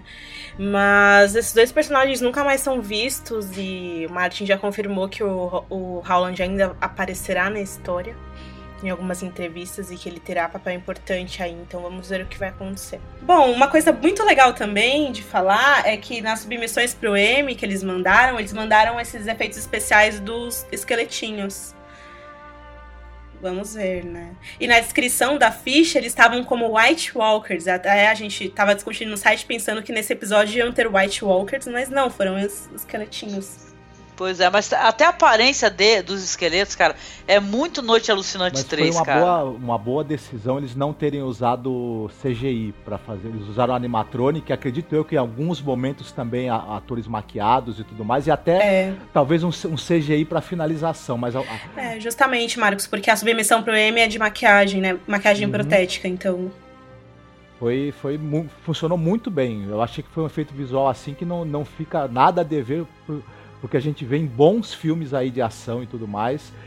E redimiu um pouco algumas pisadas aí de efeitos visuais do, do, episódio anterior, né? Essa sequência foi nota 10 mesmo. Bom, a gente quer falar um monte de coisa ainda sobre o Corvo de Três Olhos, mas a gente vai pedir para vocês, quem não leu ainda O Cavaleiro dos Sete Reinos, os três primeiros contos do, do Duncan Egg, que já foram publicados aqui no Brasil. A gente pede para que vocês leiam, porque ele vai ser o tema do. Esse livro vai ser o tema do nosso próximo podcast.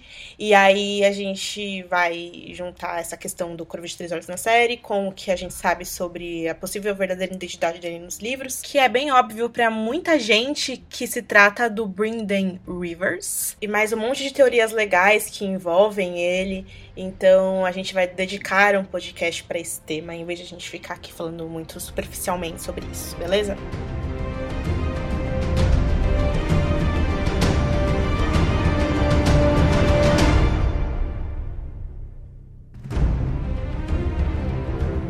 Acho que a primeira vez que um episódio. Não, a season final da primeira temporada foi o melhor de todos, Nascimento dos Dragões, né? Mas eu acho que essa temporada, episódio 10, conseguiu ser melhor que o 9, assim, algo inédito. É, uma coisa engraçada é que duas reclamações que a gente costuma escutar em relação à série é que, primeiro, a ausência de batalhas, né, em alguns momentos, e a, a parcimônia deles em mostrarem a magia, a fantasia também. Nesse episódio teve cena de batalha, até uma cena até certo ponto grandiosa, né? No início, sendo que já havia tido cenas de batalha no anterior. E essa cena aí dos esqueletos teve magia à vontade. É que não né? tinha Sem como não ser, Marcos. É, o Bran é o elemento de magia mais expressivo, de longe, assim, dos livros. Eles seguraram até onde deu. Aí, tipo, no season finale, pum, explode tudo. É, mas é o negócio que eu acho que até um, o Sérgio deve estar pensando agora, né? Tipo, e agora? O que, que eles vão mostrar do Bran, né? Porque é isso que tem do Bran. É, exatamente, né? E eles estão fazendo isso com, com, muita gente. Com a Sansa também, eles já encostaram, é. né? Então, e agora?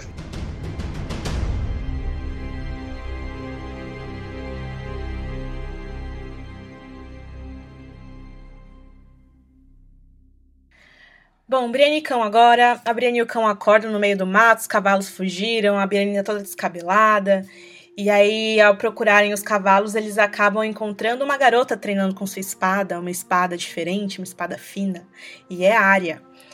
E a Arya, quando percebe que tem intrusos ali, ela chama o cão e tal. Daí elas trocam ali uma conversinha muito legal sobre como a, o pai da Brienne deixou que ela fosse é, uma cavaleira e, e, o Ned, por outro lado, nunca deixou que a Arya treinasse e fizesse coisas que ela gostava de fazer. E então o cão que tava cagando lá no meio do mato surge e aí o Podrick Payne reconhece ele. E aí que as coisas começam a ficar tensas pra Brienne. E como diria nossa amiga Lidiane, que é a fundadora aqui do site, tudo começou a dar errado pra Brienne quando ela esqueceu de entregar o maldito pão que o Torta Quente fez pra área, mas tudo bem. É, pra quem. Angélica Marcos, essa cena não tem nos livros. A Brienne nunca encontra a área, entendeu? E Ah, é, é foda isso. É, é foda isso porque eles fizeram exatamente como seria se elas se encontrassem, assim, na minha opinião. Não tinha como, Sim. né? Não tinha como a área confiar em mais ninguém, cara. Cara, como as passou. pessoas estavam xingando a, a Arya e a Brienne no, na rede, cara. É. O pessoal ficou puto com isso. Pessoal- Mas nossa, eu achei tão legal os caras colocarem isso daí, né?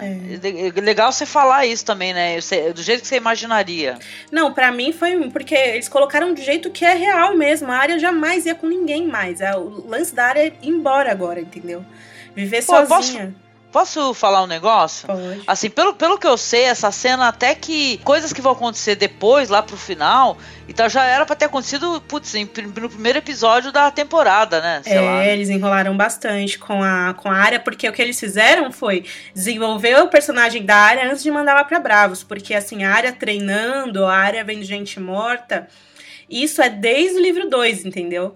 E eles nunca mostraram isso, só mostraram agora. Então eles precisaram dessa temporada inteira pra desenvolver melhor a área. Eu acho que eles fizeram um ótimo trabalho, porque, meu, eu acho que ela tá até mais assustadora do que tá nos livros, assim, agora. Ela é mais velha até na série, né? Então acho que dá mais medo dela, assim. Porque esse negócio de ter enrolado com ela é muito relativo, porque a Arya foi uma das personagens que mais apareceram nessa temporada. Mas, por outro lado, ela é a personagem que mais tem capítulos no livro A Tormenta Espadas. Ela e o John, né? Então, é, é, é, esses capítulos em que ela anda, anda e, e vê gente morta e, e tal, eles fizeram a mesma coisa na série, né? Eu acho que a- o relacionamento dela com o cão, por eles terem dividido a temporada em duas, é que deu essa sensação de que ele foi alongado. Mas se a gente for ver. é, está equilibrado com o que a gente vê no livro, né? A Brienne, por outro lado, é complicado, porque, meu, eles mudaram tudo, assim, é, deram a narrativa de O Festim dos Corvos pra ela agora, pularam muitas coisas, não sei se eles vão voltar pra isso. É, ficou faltando algo fundamental aí da narrativa dela, já que eles pularam pro Festim dos Corvos, é, que é que todo mundo tá falando, que seria Coração de Pedra. E, enfim, fora as motivações da Brienne, né? Que no livro ela é muito pacifista e na série ela é muito violenta. Tanto que ela é a primeira que tira a espada, né? é, enfrentando o cão. E no livro ela jamais faria isso. Mas essa pegada violenta da Brienne, eles estão fazendo isso desde da segunda temporada da série, né? É, que tiveram cenas muito violentas, envolvendo mortes bem sangrentas, né? Quando ela tava levando o Jaime pra Porto Real e tal. Eles quiseram é, meio que glamorizar mais a personagem, dar algo pra ela que faz ela ser maior, né? Que, que, é, pro olho da audiência da TV, que a gente não vê os povos dela como a gente vê nos livros, né? E fazer ela ser uma cavaleira foda, embora ela não seja uma, uma cavaleira ainda, né? É, mas faz ela ser alguém mais forte, né? Mais fácil pra, pra audiência digerir. E também dá mais cenas pra ela de ação, que ela faz bem até, né? Bem legal. Essa cena do cão foi incrível, enfim. Mas o- algo que, que eu fico me perguntando, que até o próprio cão perguntou pra ela, né? É o que, que a Brienne espera conseguir? Porque ela, ok, ela quer encontrar a- as filhas Stark, né? A Arya e a Sansa, mas depois fazer o quê? Porque não tem pra onde Mas aí é que tá. O, lan- o que responde isso é justamente o que eles não colocaram nesse episódio. Entendeu? E aí é que eu quero ver se eles vão colocar ou não, que é a Senhora Coração de Pedra. Eu sei que a importância dessa personagem é super questionável, é super subjetivo de, de quem já leu os livros, e se você não leu os livros, está escutando essa parte do cast agora, cheia de pontos de interrogação na cabeça, não dá Google, nem queira saber o que é isso. É, só, o meu ponto aqui é o seguinte: essa, esse elemento dessa personagem nos livros faz sentido pra, pra quest da Brienne ter mais, ah, ter mais sentido, ter mais emoção. É um elemento meio fantástico, louco, absurdo. É, mas, assim, os produtores estão bem focados em não fazer isso acontecer e com certeza eles estão preparando algo bacana pra Brienne, porque é uma personagem foda, e eu duvido que eles vão deixar ela, tipo, ao Deus dará sem nada pra fazer, sabe? É, não é, mas é porque até esse momento ela ainda não sabe disso, né? Isso é uma das últimas coisas, né? Que a própria Brienne. Então, nesse momento, inclusive nos livros, a Brienne É. não tem muito rumo. Ela, ela tá, meu, tem uma missão. Mas, é, é, tipo, tipo assim, fase 1, pegar as meninas. Fase 2 aí eu não sei, depois eu descubro, entendeu? Todo o lance do Renly morrer, ela tava com tudo a cabeça. Eu vou vingar, eu vou matar o Stannis, eu vou matar o Stannis, eu vou matar aquele filho da puta.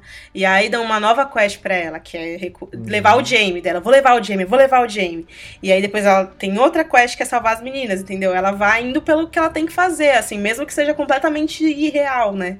Porque levar o Jaime de volta era uma demanda basicamente impossível. Tipo, o norte inteiro, terras fluviais, todo mundo atrás deles. Brienne aguentou até onde pôde, mas aí Vargo Holt foi lá, capturou eles e a gente já sabe, Jaime perdeu a mão, Brienne foi é, basicamente humilhada, quase comida por um urso, mas finalmente é, eles chegaram em Porto Real e a gente já sabe o desfecho, mas é, não é fácil, mas ela tenta, quando ela coloca uma coisa na cabeça, velho, ela vai lá e faz, sabe? É, e também tem um ponto de que a Brienne não tem muito para onde ir, né? Ela também tá meio que. Ela voltar para casa ela não vai, porque aí vão que prender, fazer ela casar com alguém, alguma coisa assim. Ela queria servir o Rhaenys que já morreu. Queria servir a, a, a Stark que já morreu. Então em, Winter, em Porto Real ela também não vai ficar, né? Então acaba que ela também, qualquer coisa que dá para fazer, ela fica feliz porque se sente útil, né? Eu acho meio que É, assim. nesse sentido, ela e o cão são iguais, né? Por isso que é, a duelo deles é ainda mais da hora. Bom, vamos pro duelo então. É bem legal a gente lembrar da entrevista que eles deram, naqueles né? vídeos de bastidores que mostravam antes da temporada começar, que tinha aquela cena icônica da Brienne rindo. É, assim, que nem uma maluca. E ela justamente ri quando ela lembra o entrevistador que ela mordeu a orelha fora de um cara, que no caso é o cão, a gente não sabia, né? Nos livros, né, no A Tormenta de Espadas, ela morde a orelha fora do Vargo Holt, na verdade, que é bem legal, que é durante a, o, o período em que ela fica refém lá em Harrenhal. E na série eles não fizeram isso e depois eles voltaram com esse, com esse lance bem legal dela. E daí ela disse que foi insano filmar isso aí em uma entrevista. A gente vai deixar linkado aqui no post do, da publicação do cast é, para vocês verem. Não é à toa que ela estava com esse humor bizarro rindo, né? Durante os bastidores da série. Ela, ela rindo insanamente, né? Caralho, a Na verdade, ela tava crazy, cara. Ela tava crazy. E ela arregala essa, os olhos essa, e começa a rir. Ela tava pirada, já, já tinha passado por várias coisas. E, meu, essa duelo aí, eles filmaram em três dias. Muita gente criticou a direção dele, né? Um monte, um monte de corte mágico, né? Pra parecer muito mais legal. Mas, cara, eu não tô nem aí pra direção. eu quero que se foda, eu adorei esse duelo. E, meu, teve umas partes que ela fala em entrevista que ela tava batendo nele, gritando com ele de verdade, mandando ele se fuder. tipo, insana, assim, sabe? E ela se machucou também, né? Enfim. É tenso gravar Game of Thrones. É, pra mim foi a melhor cena de porrada que eu já vi em toda a é. história, sério. Como eu falei no começo do, pod, do podcast, antes o primeiro lugar era uma cena do Poderoso Chefão. Quando o cara descobre que, que o cara tá batendo na irmã dele né? Ah, Aí é. ele começa a bater, bater, bater, e pega uma lata de lixo e começa a jogar em cima do cara, assim e tal, e joga o cara no meio da rua. E era tipo assim, era melhor. Essa agora tá a melhor, porque o que ela bate, que ela pega a cabeça do cão de casa, começa a socar, Meu, socar, socar, é socar, porque socar, assim... socar. É muito sem noção. Foi foda, foi foda. O lance começou quando, quando ele viu que a bainha da espada dela tinha um leão Lannister, meu. Foi aí que ela perdeu a área e o cão, entendeu? Putz. Ela, ela não devia procurar área como espada Lannister, não devia pelo menos tirar aquela porra daquele leão.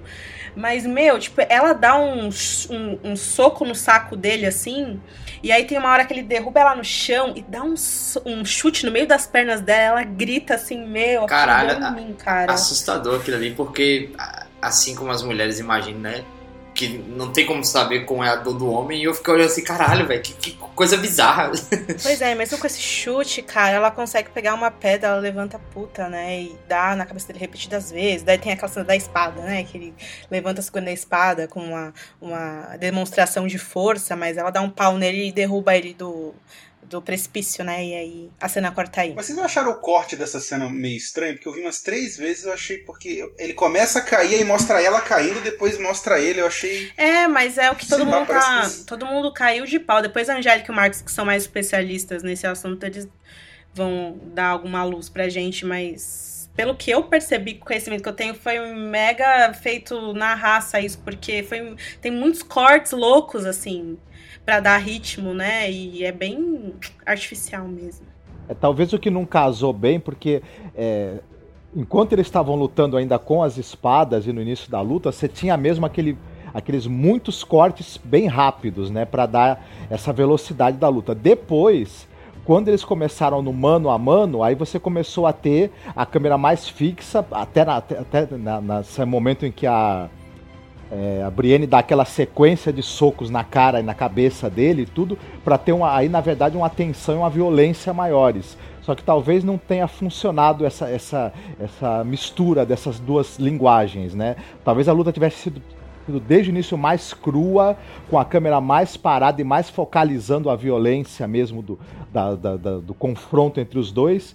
Talvez tivesse funcionado melhor. Mas mesmo assim, é, nos momentos em que, em, em que ele se fixou na selvageria do negócio, ela funcionou bem, foi bem bem intensa, bem bacana. É, a própria parte quando ela arranca a orelha dele, da primeira vez que eu vi, eu não gostei.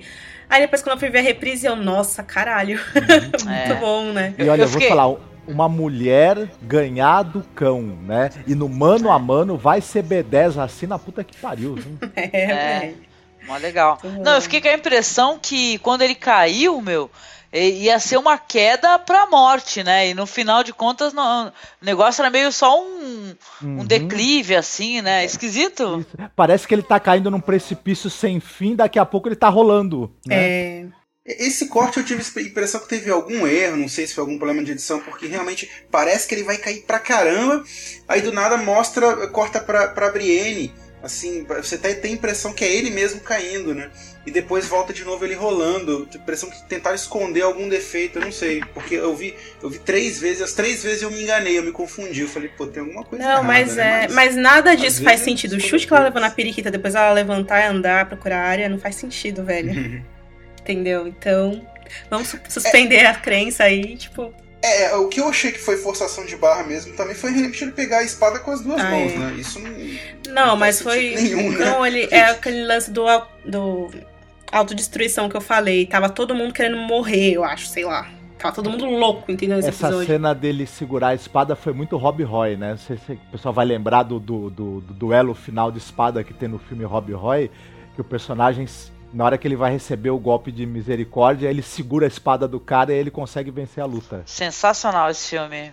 Saiu na mesma época que Coração Valente, viu? Não fez sucesso tanto quanto Coração Valente, mas é sensacional. Legal, Índio, legal a dica. Bom, aí é, na sequência a gente tem Brienne procurando a área loucamente, gritando área, área. E o Podrick Payne deixou a área fugir, porque ficou mais preocupado com a Brienne, aí eles começam a brigar, e a gente vê que a área tá ali escondida, camuflada nas pedras, né? Aquela paisagem incrível da Islândia e é, ela desce para encontrar o cão moribundo já, né, com o rosto todo machucado, todo fudido. Ele tem uma perna que tá basicamente dilacerada, né, sangrando muito, rosto em trapos, vomitando sangue, né.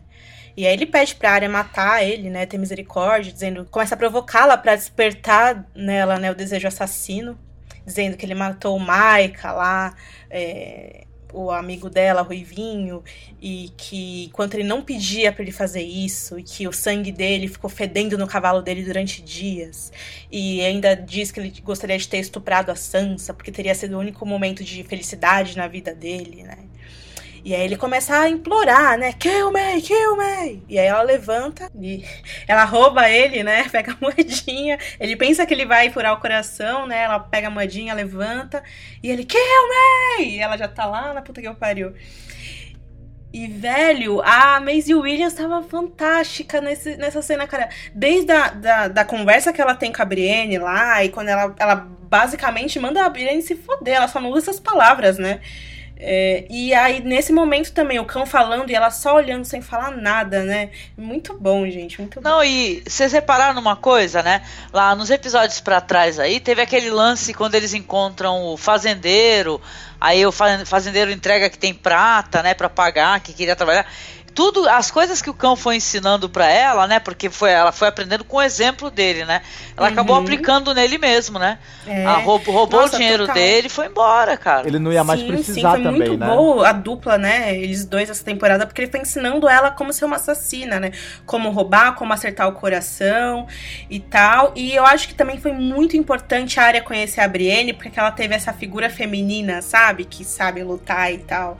Que eu acho que vai dar ainda mais coragem pra área, né? Seguir sozinha e, e, fazer o que ela quer, do mesmo jeito que a, que a Brienne lutou pra fazer o que ela quer, né?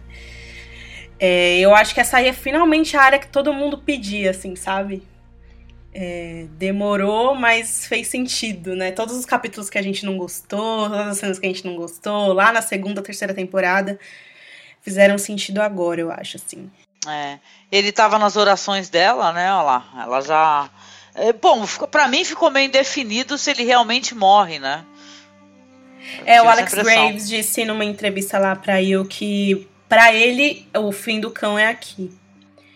Mas Safado. essa é uma teoria dos livros que ele não morreu, né? Então a gente tem que. Porque, meu, o Rory McKenna é, é fantástico, né? Sim. Ele vai fazer muita falta na eu, série. Eu, assim, eu não gostei muito. Eu sou fã declarado da área, né? Eu adoro ela e tava adorando essa área da série. Mas eles fizeram um bonde tão grande entre a área e o cão que, tipo, o que ela fez com ele agora nesse momento não fez muito sentido, na minha é, opinião. Pareceu, pareceu maldade dela. Né? Pareceu maldade dela. Mas ela, é, ele batia, ele sequestrou ela, ele batia nela, ele tratava ela mal, falava um monte de palavrão pra ela, entendeu? Ele queria só vender ela. Ali, é, quem fez Mas bem não foi é ele tu... pra ela, foi ela Sim. pra ele. Gente, tem aquela cena, por isso que ele não queria dela pra Brienne. Aquela cena lá do, do Dentadas mordendo ele, e depois ela tentando é, ajudar ele, curar. Ninguém nunca fez isso pro cão, meu, entendeu? No fim das Mas contas... ela faz isso no livro? Ela tenta ajudá-lo? Quando ele se machuca? Não, eles. Eh, Porque não. a série passou uma coisa pra gente, mas desde o primeiro episódio a gente ficou fazendo brincadeira, brincadeira com o negócio do frango. Né? Que eles estavam tipo assim, sabe, aquele companheiro de jornada Eu e acho tal, que, é que, uma... às vezes uma, uma briga, uma porrada, não sei o que lá, faz parte do, do, do entendimento que os dois têm, né? A série deixou a séria impressão que ela é mó mó sacana, é mó filha da mãe, sim, o cara tava sim. agonizando, ela não quis ajudar. E Sério? também não, não ajudou no personagem dela, eu acho. Que nem Mano, o Jamie, mas, mesma coisa. Mas ele tava morrendo, ele falou todos os motivos pelos, pelos quais ela tinha que abandonar ele. Ele matou o Maika, deixou o moleque sangrando no cavalo, ainda falou que deixou um puta cheiro fedido, falou que estupraria a irmã dela, entendeu? Mas, mas deu para entender que ele falou isso pra ela matar ele. Entendeu? Que não era o que ele tava sentindo. É? Mas não é verdade, gente? Então, aí ficou, sabe, ficou aquele negócio do personagem meio. Sabe, que não tá revelando totalmente, uh, que o cara no fundo é bom, que o cara é legal, sei exato. lá. Gente, tipo ele assim, revelou é, totalmente, exato. não, imagina. Eu, eu, tive essa mesma impressão, tipo, alguma coisa eu... aí tava esquisita. Eu, particularmente, acho que vocês gostam pra caralho do cão, e é isso. É, eu gosto, eu assumo que eu gosto, viu? Porque o cara é um filho da puta, gente. Ele roubou ela, bateu nela, foi deixou ela endurecida justamente para ela fazer isso. ele é um personagem Mas, ambíguo, né? O Sandor Clegane, ele é um personagem ambíguo. Ele consegue ser é, cruel, violento, insensível ao extremo e em alguns momentos ele tem uns laivos, não vou nem dizer de bondade, né? Porque não, mas de humanidade e tal. Porém, ele meio que foi uma espécie. A, a área, acho que ela tinha uma espécie de síndrome de Estocolmo com ele. Ela era refém dele, né? Mas aí acabou desenvolvendo, não vou dizer um passando a gostar dele, mas uma identificação até. Só que faz um certo sentido no, no final das contas ela demonstrar para ele e falar assim, olha, eu aprendi a ser cruel com você, tá aqui, né? Me tornei isso também, um pouco parecida com você em alguns momentos quando precisa. Então vou te deixar aí, sinto muito. Não, e o negócio dele ficar o tempo todo falando do je o jeito, por que, que ele tem esse ferimento.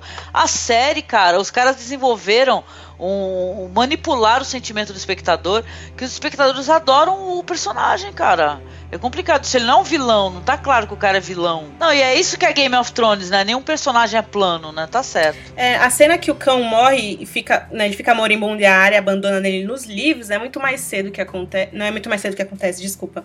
É aquela cena que a gente viu no primeiro episódio, né? Quando ela recupera a, a espada dela, a agulha, né? É, exatamente. E é, é engraçado isso porque os dois irmãos Clegane estão na merda nesse episódio, né?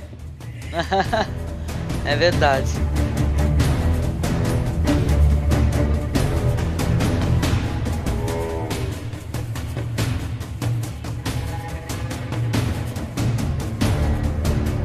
Voltando para Porto Real, a gente tem a cena, né? O conjunto de cenas é, mais bombásticos do episódio, né? A gente vê o Jaime resgatando o irmão das celas negras. O, o Tyrion finalmente está livre. Na calada da noite, o Jaime vai lá, né? A gente vê quando eles estão saindo da cela que tem um ou dois guardas mortos ali, né?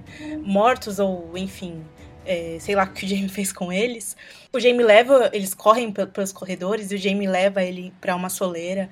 E o Tyrion fala: Obrigada, irmão, obrigado pela minha vida. E aí rola até um beijinho no rosto, muito fofo, né? E o Jamie fala para ele bater duas vezes e depois mais duas, porque o Varys estaria lá para recebê-lo. E aí o Tyrion, ele, depois que o Jaime vai embora, o Tyrion é, observa, considera e anda para outro caminho, em direção à Torre da Mão. Passando rapidamente ali pela sala do conselho, né, onde a gente vê Herald Lannister, e ele vai caminhando até ele chegar de fato no quarto do pai, onde ele encontra a Shay, é, basicamente nua, né? É, chamando pelo Tywin, chamando ele como meu leão. A Shay, inclusive, tá usando a corrente que o próprio Tyrion deu para ela no episódio The Bear and the Maiden Fair. Episódio da terceira temporada, que é escrito pelo Aaron Martin, inclusive, e tal. Quando ela vê que o leão que tá olhando para ela, na verdade, é o Tyrion.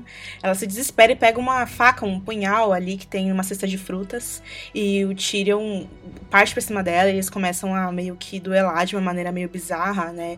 É, ela tentando apunhalar ele, ele tentando se defender, mas ao mesmo tempo tentando machucar ela. E eles se estapeiam, ela pega. Ele pega ela pelo pescoço com ódio, né? É, em certo ponto, a gente percebe que o Tirão já tá enforcando ela com a própria corrente que ele deu para ela, né? O rosto dele cheio de lágrimas, né? Fúria e dor. E quando a Shai, a gente vê que ela já não respira mais, né? Ele senta ao lado dela, chorando e se desculpando. E aí, no meio do choro, do, da lamentação, ele avista na parede uma besta. É, e aí, em seguida, a gente vê ele andando pelo um corredor. Ele abre uma porta e lá tá o pai dele, né? Fazendo as necessidades dele. E aí o Tyrion, com a cabeça apontada, aponta pro pai e começa a cobrar do pai por que, que ele fez isso, por que, que ele o acusou e condenou à morte a vida toda, né? Desde criança, acusando ele por ele ser uma pessoa torta, feia, pequena. E aí o Tywin começa a se desculpar, pedindo pro filho largar a mão daquilo e deixar ele levantar, para que eles conversem com calma. E o Tyrion continua com a cabeça apontada pro pai, dizendo que ele amava Shai, que ele matou ela, né? E aí o Tywin diz que não importa, porque ela era uma puta. Aí o Tyrion fica puto, né, com isso e pede pro pai repetir o insulto se ele for, se ele for corajoso bastante, né? É, e ele fala: Pai, você sabe que foi, não fui eu que envenenou o Joffrey, mesmo assim você me acusou disso. E aí o Tywin pede pro Tyrion parar com aquilo, pra, pra eles começarem no quarto adequadamente e tal. Aí Tyrion fala: Pai, eu não posso porque a Shay tá lá. E aí o Tyrion, e aí o pai dele fala: Você tem medo de sua puta morta? E aí então a besta dispara nas costelas do pai o Tywin, sem acreditar que o próprio filho atirou nele, né, começa a dizer que o Tyrion não é filho dele.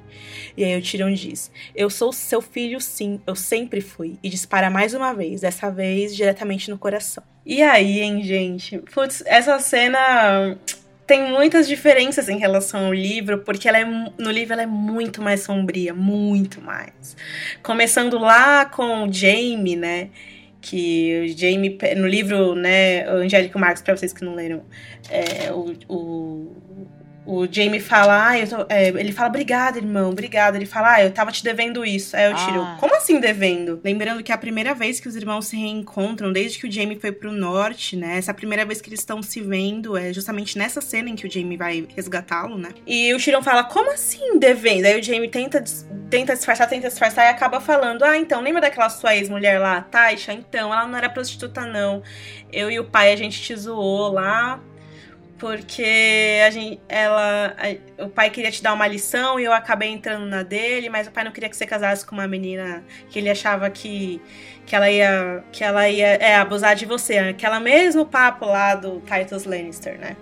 Do pai do Tyrion. E aí o Tyrion fala: quer dizer então que vocês deixaram o, vários guardas Lannister estuprarem a minha mulher, que era inocente, na minha frente, depois mandar ela com. Terrível. Embora daquele jeito, seus filhos da puta. Aí, aí ele vira e fala: Quer saber? Eu matei o Joffrey sim. Foda-se você. É, dá, dá o tapa no Jamie também, né? Está E dá um tapa na cara do Jamie, é. E aí, cara, vem uma das frases célebres desse capítulo, que tem várias frases, né? Falei, quer saber? Sabe aquela sua irmã lá que você ama tanto? Pois é, ela tá dando pra todo mundo. Tá dando pro Osmond Carol Black, Oh, pro Primo Lancel e até pro Rapaz Lua. que o Rapaz Lua é um bolo que tem lá. E essa é uma frase muito marcante que segue o Jamie, tanto o Jamie quanto o Tyrion aí por- pelos livros seguintes. E a galera ficou meio chateada porque a série tirou essas frases, né? Nos livros fica chato mesmo. Acho que na série não influencia muito, né? Porque né, a gente não ouve o pensamento dele. É, a, a questão é que eles trocaram o, o Tyrion pelo Peter Dinklage, né? O Peter Dinklage não mataria Shay do jeito que ele mata no livro, porque o que acontece? O Tyrion descobre tudo isso e aí ele tem sim um motivo pra procurar o pai, porque ele realmente vai matar o pai porque o pai realmente fudeu ele não uma, mas duas vezes, né? Então, ele, aí quando ele chega lá, quem ele encontra? A Shay, e quando a Shay olha pra ele, ela fala: Meu gigante, você não sabe o que eles fizeram comigo? Eu fui obrigada. Eles fizeram coisas terríveis comigo. E mesmo assim, o Tyrion vai lá e enforca ela, entendeu? O que, na verdade, esse lance do, da Shay nem justifica-se tanto, né? Porque ela poderia estar mentindo, né, também. Mas, no- mas no livro a gente tem a Shay que tenta se explicar, e na série a gente tem a Shay assassina. É, Ou seja, é eles fizeram isso uma diminuir o da, é, não e pra diminuir a- o dark side do Tyrion, que ele vira um, né, berserker basicamente. É, eles, eles meio que inverteram, tentaram fazer uma correção, porque achei na, na, na no livro é bem claro que ela era só uma aproveitadora, né? Enquanto É, no- e no final ela tenta se justificar e na série ela é o oposto, né? romântica e no final ela é uma filha da assassina, puta. né? E na a cena da, da latrina, né?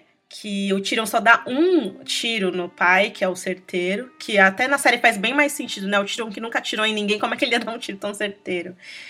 E aí É. o- ele pergunta, pai, e a Taisha? Pra onde você mandou ela? Daí ele fala, pra onde quer que as putas vão. E aí o Tyrion vai lá e... Caraca. Não, eu, eu adoro repetições, eu adoro frases repetidas, eu me amarro, então pra mim é uma das melhores frases. Pô, eu, eu queria perguntar uma coisa, eu não sei nem se eu posso perguntar, mas qualquer coisa, se for necessário retirar, né? Eu tenho muita curiosidade, na verdade, com o negócio que eu li por aí em relação, não exatamente essa cena em si, mas o que acontece depois dessa cena aí. Porque o pessoal comenta, né, que eu já li por aí, que o Tywin Lannister nunca sorria, né? E tal. E quando acontece esse advento aí da a morte, né? A morte dele, eles ficam velando o cara por, por sete dias, É, negócio uhum. assim. E quando ele vai ser depois é, enterrado, é, co- como a pele dele é, é, se contraiu, ele parece que tá sorrindo. E é uma coisa mó bizarra esse funeral do, do Tywin Lannister. Tem uma coisa muito mais sinistra nisso, porque tinha uma teoria que a série infelizmente não confirmou, que dizia que o, o Oberyn, antes de morrer, ele envenenou o Tywin também, porque no velório dele, Angélica, é um cheiro horrível, que ninguém entende de onde vem. E a pele E tá aí- verde também. É, e tá pelo, pelo, pelo Tyrion encontrar o pai lá na latrina, fica subentendido que ele já estava passando mal naquele momento. Ou seja, o, ti- o tiro do Tyrion teria sido talvez o de misericórdia, sem ele saber, entendeu? Sem ele saber, né? Pior ainda, né? É. Não, e aquela outra teoria também, né? Teoria, né? O negócio do pessoal falar que os Lannister cagavam ouro, né? É. E aí no, final ele falava assim, é, no final de contas é, é, tá provado, né? Não- Não cagavam ouro. É, isso mesmo. É, fica um negócio meio que South Park, assim, né? Não sei se vocês conhecem, mas o, quando ele dá o último tiro, o, dá o tiro, aí o, o Tywin cai na, na privada, morre e. É. Aí ele fala: Ah, então a teoria tá provada, ele não cagava ouro. É, na verdade, não. é o Tiro que fala isso, é o narrador que fala. E o pessoal É. reclamando lá no site como se fosse o Tiro. Ah, faltou ele falar, não sei o que. É verdade, olha lá, tá? É, não, não é nem como ele, quando mostra que um, que um personagem pensa, o Martin coloca em, em itálico, né? Itálico, né? E não é em itálico nesse momento, é só mesmo. Ou sei lá, né? Porque na verdade um POV é tudo que tá ali dentro do personagem. Ó, né? com tudo, com tudo, dá uma dó de não ver esse ator, né? É um dos melhores, né? Eu nunca vou esquecer, gente, a aparição dele, ele limpando aquele, aquele animal que eles tinham abatido, né? Maravilhoso. Porra, muito massa. Eu nunca me esqueço, lá pela segunda temporada, um, o, o Flix in the City perguntou para ele: Você sabe como seu personagem morre? Daí ele falou: Eu sei, é maravilhoso, e ri assim. É muito bom. Gente, o, o Time morreu de uma maneira que ele nunca tinha sido retratado, que era na maior vulnerabilidade, né? De um ser, assim. Ele literalmente morreu na merda, coitado. É. Morreu na merda. Olha, olha o Tarantino copiando, né? Lá, teve no Pulp Fiction também, né? Teve, pois é, pois é. É, essas cenas icônicas, sabe? A gente levantou a bola de que essa cena ela é cheia de frases de efeito nos livros, eles não colocaram nenhuma, né? É... Verdade. Eu acho que a imagem acabou falando mais, mais alto, né? Mais forte do que, do que as frases de efeito, né? Que elas funcionam muito bem literariamente, né? Uhum. Mas a série preferiu mostrar, né? Uhum. Mas deu muito certo, até porque o Peter Dinklage e o Charles Dance juntos atu contracenando é sempre sensacional, né?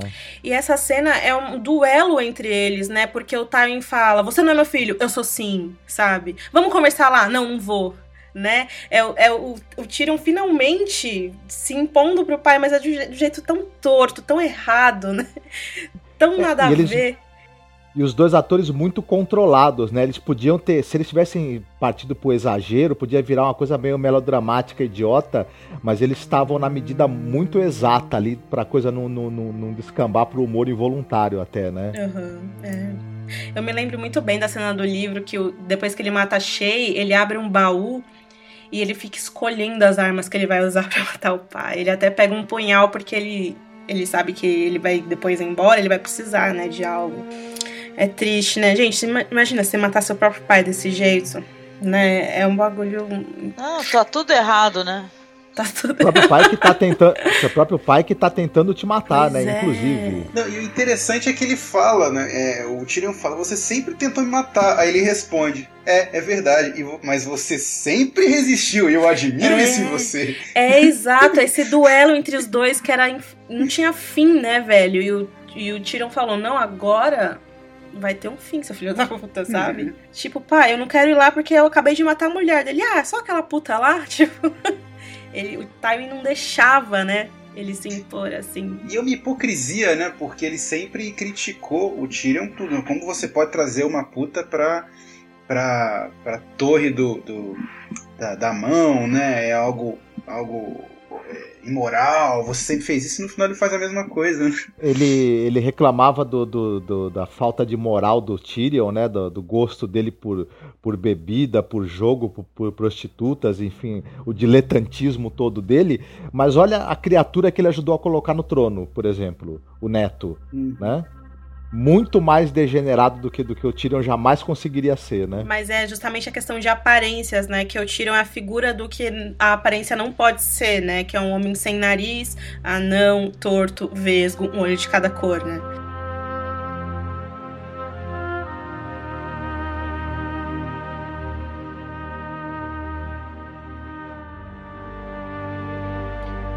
E daí, pra coroar, a gente vê o Varys é, decidindo, né, por, por espontânea pressão, ter que ir com o Tyrion, né, ao lado dele no navio. Nos livros, o Varys realmente foge, ele não foge com o Tyrion. Talvez ele tenha até fugido com o Tyrion e a gente não viu, porque o Tyrion tá dentro do caixote lá, né, e a gente vê tudo pelo ponto de vista dele.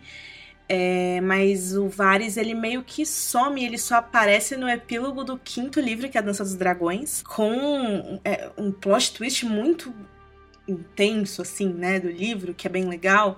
Então, bom, vamos ver se o Varys vai continuar na série, se ele vai ficar com o Tyrion, né, como que vai ser. Pô, eu achei sensacional, cara, esse final. Até eu gostei dos memes que apareceram na internet. Que o. Sabe, o, o tipo Homer Simpson se escondendo no, no arbusto? E era o Varys. É mó, mó barato isso daí. E, e essa decisão dele de abandonar, e na hora que ele viu que, porra, o Tyrion fez uma merda muito grande quando Uma os sinos. é, isso dá a entender que, por exemplo, o Varys ele era um cara que ele lutava muito pelo reino, né? Com todos os pela segurança do reino. Isso também aparentemente dá é, até uma pergunta que eu queria fazer para você. Ele desistiu, então ele chegou à conclusão que não não dava mais para ele salvar. Porque assim, a partir do momento que o Tywin morreu, quem sobrou pra mandar? Cersei, Marjorie, tchau e benção, né? Ele até teve aquela conversa, né, com a com a vovó Redwine lá, que ela tipo falando sobre o Mindinho e tal, mas ela deu uma unada nele foda. Tipo, não, eu acho que ele percebeu que não tem mais espaço para ele, né, nesse mundo em que o, o timing não tá mais lá. Ou talvez, né, a gente finalmente agora comece a entender mais as, as motivações do Varys. É um cara que tá lá pelo, pelo reino, né? Ele, ele, a defesa dele é que ele tá pelo reino, então ele tá vendo que tá tudo desabando, né? Ele fala assim: é o seguinte, vou sair daqui antes que caia na minha cabeça, né? Pois é, Angélica, mas esse lance de, ah, eu estou aqui pelo reino, estou aqui pelo reino, é, se a gente for parar pra pensar né, nesse, nesse bordão dele, né, ele pode ter alguns outros significados, né? Que reino? Reino para quem? Reino de que rei, né? É... Muitas teorias do Varys evocam que ele tá preparando o reino para alguém, né? Poderia ser para volta de alguém ou para alguém. E aí a gente teria que ler a Dança dos Dragões, é algo bem mais tem bem mais camadas do que ser apenas a Daenerys, né? É, é, Dança dos Dragões é um livro que tem muitas surpresas. Então é legal a gente ler todos os livros para entender melhor ele. Mas por enquanto a série tá levando ele nesse banho-maria que é pra ninguém descobrir mesmo o que que tá acontecendo com esse personagem na cabeça dele, né? Então eu vou convidar todo mundo para rever de novo aquela cena da primeira temporada em que a Arya escuta ele e o Ilírio conversando. Ah, legal. Porque acho que é importante agora.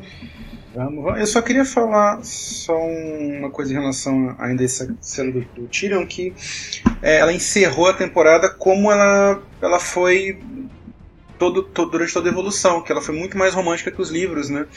Porque eu já tinha, já tinha comentado bastante isso, que é, no, no, livro ele é abandonado pelo Broom, o Podrick se sente abandonado por ele, e, e e agora também ele, ele também sai brigado com, com, com Jaime, né? E o próprio Varys é, é, não faz voluntariamente, faz porque o Jaime ameaçou matar, né? E no livro não, é tudo meio que bonitinho, né? Todo mundo se abraça, todo mundo tenta salvar ele, né? Então, é, termina... o contrário, né? No livro é dark, na série é legal. É, na, é, na série é tudo bonitinho, né? Uhum. Então, é. foi, Eles foi... deram uma aliviada, porque no livro é muito dark. É, concluiu, essa, essa temporada concluiu como foi a evolução toda dela, algo muito mais romântico. É, com certeza. É que o Peter Dinklage. Ele é o Dink, né? Deixa ele, pelo menos teu irmão, sabe? É, e a, a ideia é que realmente fazer o, o Jamie e a Cersei ficarem juntos, né? Então, vamos ver. Eu acho que o lance da série é o incesto, entendeu? Então eles, eu acho que os produtores querem se pegar nisso até onde der. Então. Mantém a polêmica viva, né? É, é.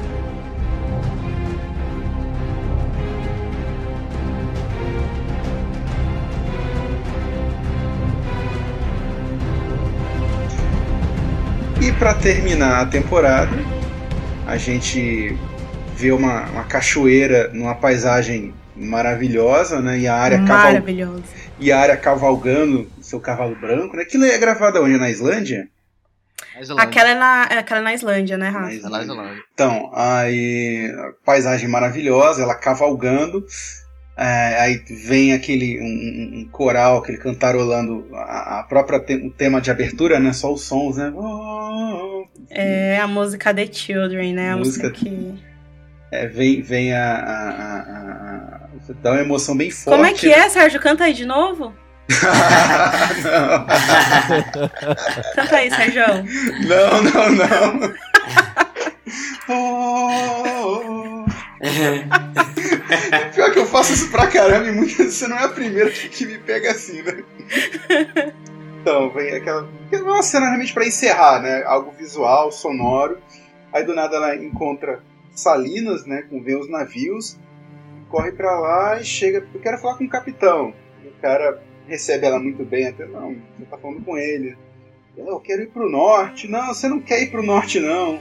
Lá tem piratas, tem a muralha. Não, mas eu eu quero ir, eu, posso pagar. Não é questão de pagar, a gente tá indo pra Bravos. Ela, ah, mas eu eu tenho outra coisa. Não, prata não vai ajudar. ela, não, é ferro. Aí mostra a moeda, né? Aí fala, onde você conseguiu essa? Valar Morgulis. Aí ele simplesmente só responde, né? Valar do Raeris. E fala, como será um prazer, você com certeza terá uma, terá uma cabine, né? Aí partem pra, pra Bravos, né? E vem aquela cena final de Titanic quase, né? Falta só o Leonardo DiCaprio, a Kate Winslet. My Heart Will Go On. É, mas é bonito, é, é um bom, um bom final de temporada, né? E termina a temporada. Os créditos sobem. E aí depois na última cena aparece o cara lá dizendo pra, pra Coração de Pedra que é, só que não, haha! Só que não mesmo, é que melhor momento de um episódio chamado The Children para apre apresentar essa personagem, né? Mas infelizmente a série não quis seguir esse caminho e talvez não seguirá, não sei. Deixaremos links aqui para vocês verem so todas as entrevistas referente a esse a essa falta que a personagem fez aí no season finale para os fãs dos livros, é claro.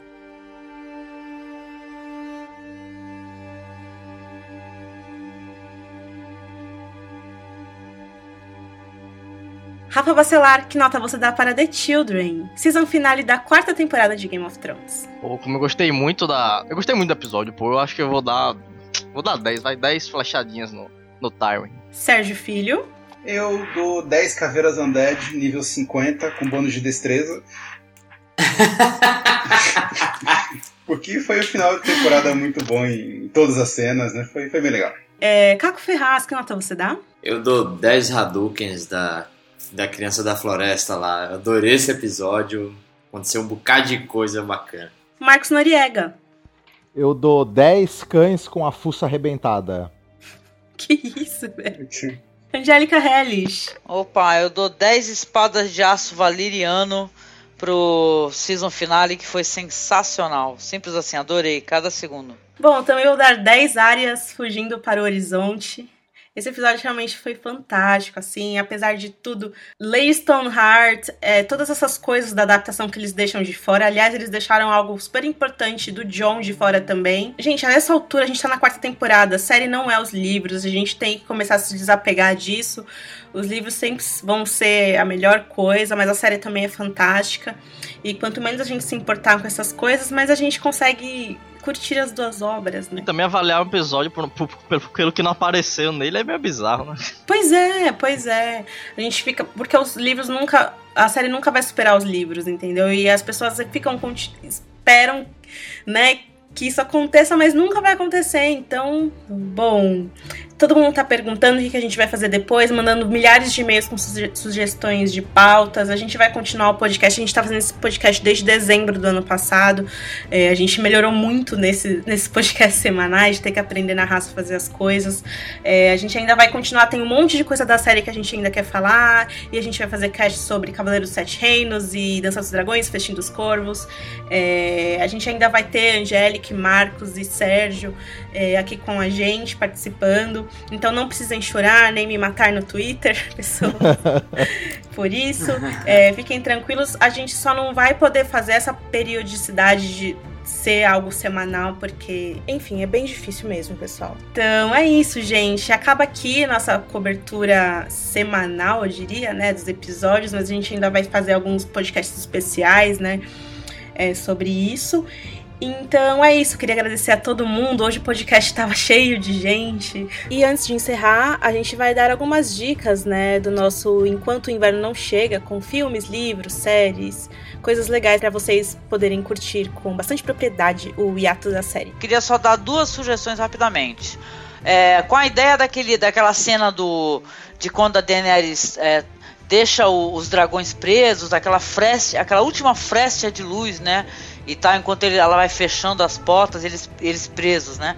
É, tem um, um, um, curta muito legal que está circulando na internet chamado The Scary Crown, que é um curta sobre alimentação sustentável, sabe, numa era onde as pessoas estão se alimentando de alimentos processados, de muita carne e tal. Um, é um curta até é, feito por uma empresa chamada acho que é Shai Poultry, um negócio assim. Muito legal sobre o espantalho e evoca até a lembrança daquele filme Mágico de Oz. Sabe, de uma maneira muito triste, assim, mas acho que é bem legal, bem interessante de ser é, analisado, assim, pelo pessoal.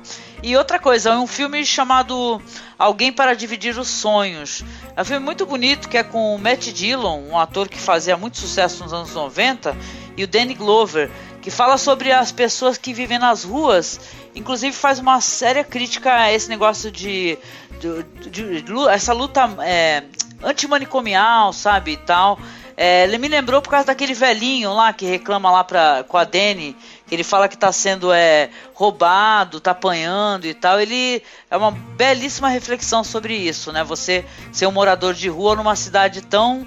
É, vamos colocar assim, onde tem muitos corações de pedra, né? Fazendo link com a reclamação da galera, no, em Nova, que é Nova York, né? Um filme de 93, um filme lindíssimo, acho que vale muito ser assistido pelas pessoas aí. Pô, legal. Vou aproveitar o seu gancho, então, e falar sobre essa, sobre essa questão dos do direitos humanos, eu diria, ou da, do cuidado que a gente tem que ter com os mais velhos. É, acabei de assistir agora a segunda temporada de Orange is the New Black, que é uma série incrível, que é do Netflix. E eles têm uma, uma mensagem sobre isso nessa temporada que eu acho fantástica. Qualquer coisa que eu disser aqui vai ser um spoiler, porque tudo dessa série eu trato com muito carinho, assim. Então eu apenas indico que vocês assistam. Não só a segunda temporada, como a primeira também, é claro. Que é fantástico. Bom, já que o ambiente lá do, a clareira lá do, do, do Três Olhos lembrou bastante Carcoso, eu vou indicar o Rei de Amarelo, que é o livro que inspirou aquela série lá, True Detective. Trisca lançou no Brasil recentemente e tá bem baratinho. Eu é... comprei 19 reais, galera. É legal, são vários contos assim de terror, aquela parada bem cósmica mesmo. É, tá baratinho. A edição tá, tá bem legal, linda, eles conservaram a capa original. Uhum a capa original, exatamente, pouco mais de 200 páginas, ou seja, é uma leitura substancial, assim, dá pra, dá pra distrair bem. Já que a gente tá falando em Game of Thrones, é, tem um filme com o Nikolai Coster-Waldau, que é o Red Hunters, que é um, um filmaço de Cara, esse filme é aí. sensacional, gente. Ele é maravilhoso. Chuta bundas, assim, para quem acha que cinema de ação é só cinema americano. Aí aproveitando também, falando no elenco de Game of Thrones, outro filme que eu indico com, é com o Ian Cunningham, ele, o, o, diretor, o Neil Marshall, que também dirigiu episódios do, do Game of Thrones, ele tem um filme com esse cara que é o Dog Puts, Soldier. Foda. Que também é outro, é um filme de terror com, com, com mistura, é, que mistura exército com lobisomens, é muito, muito bacana também. Ah, e tem um famoso com o Peter Dinklage, chamado Agente da Estação, né? Olha lá, não vamos acabar não com esse podcast, vai ser eterno. Chega! Crianças, The Children, go to bed. É, então é isso, www.gameofthronesbr.com, é, cinemasmorra com.br é o projeto da Angélica e do Marcos sobre cinema alternativo. É, a gente vê vocês em breve. É, é isso, um beijo e até logo.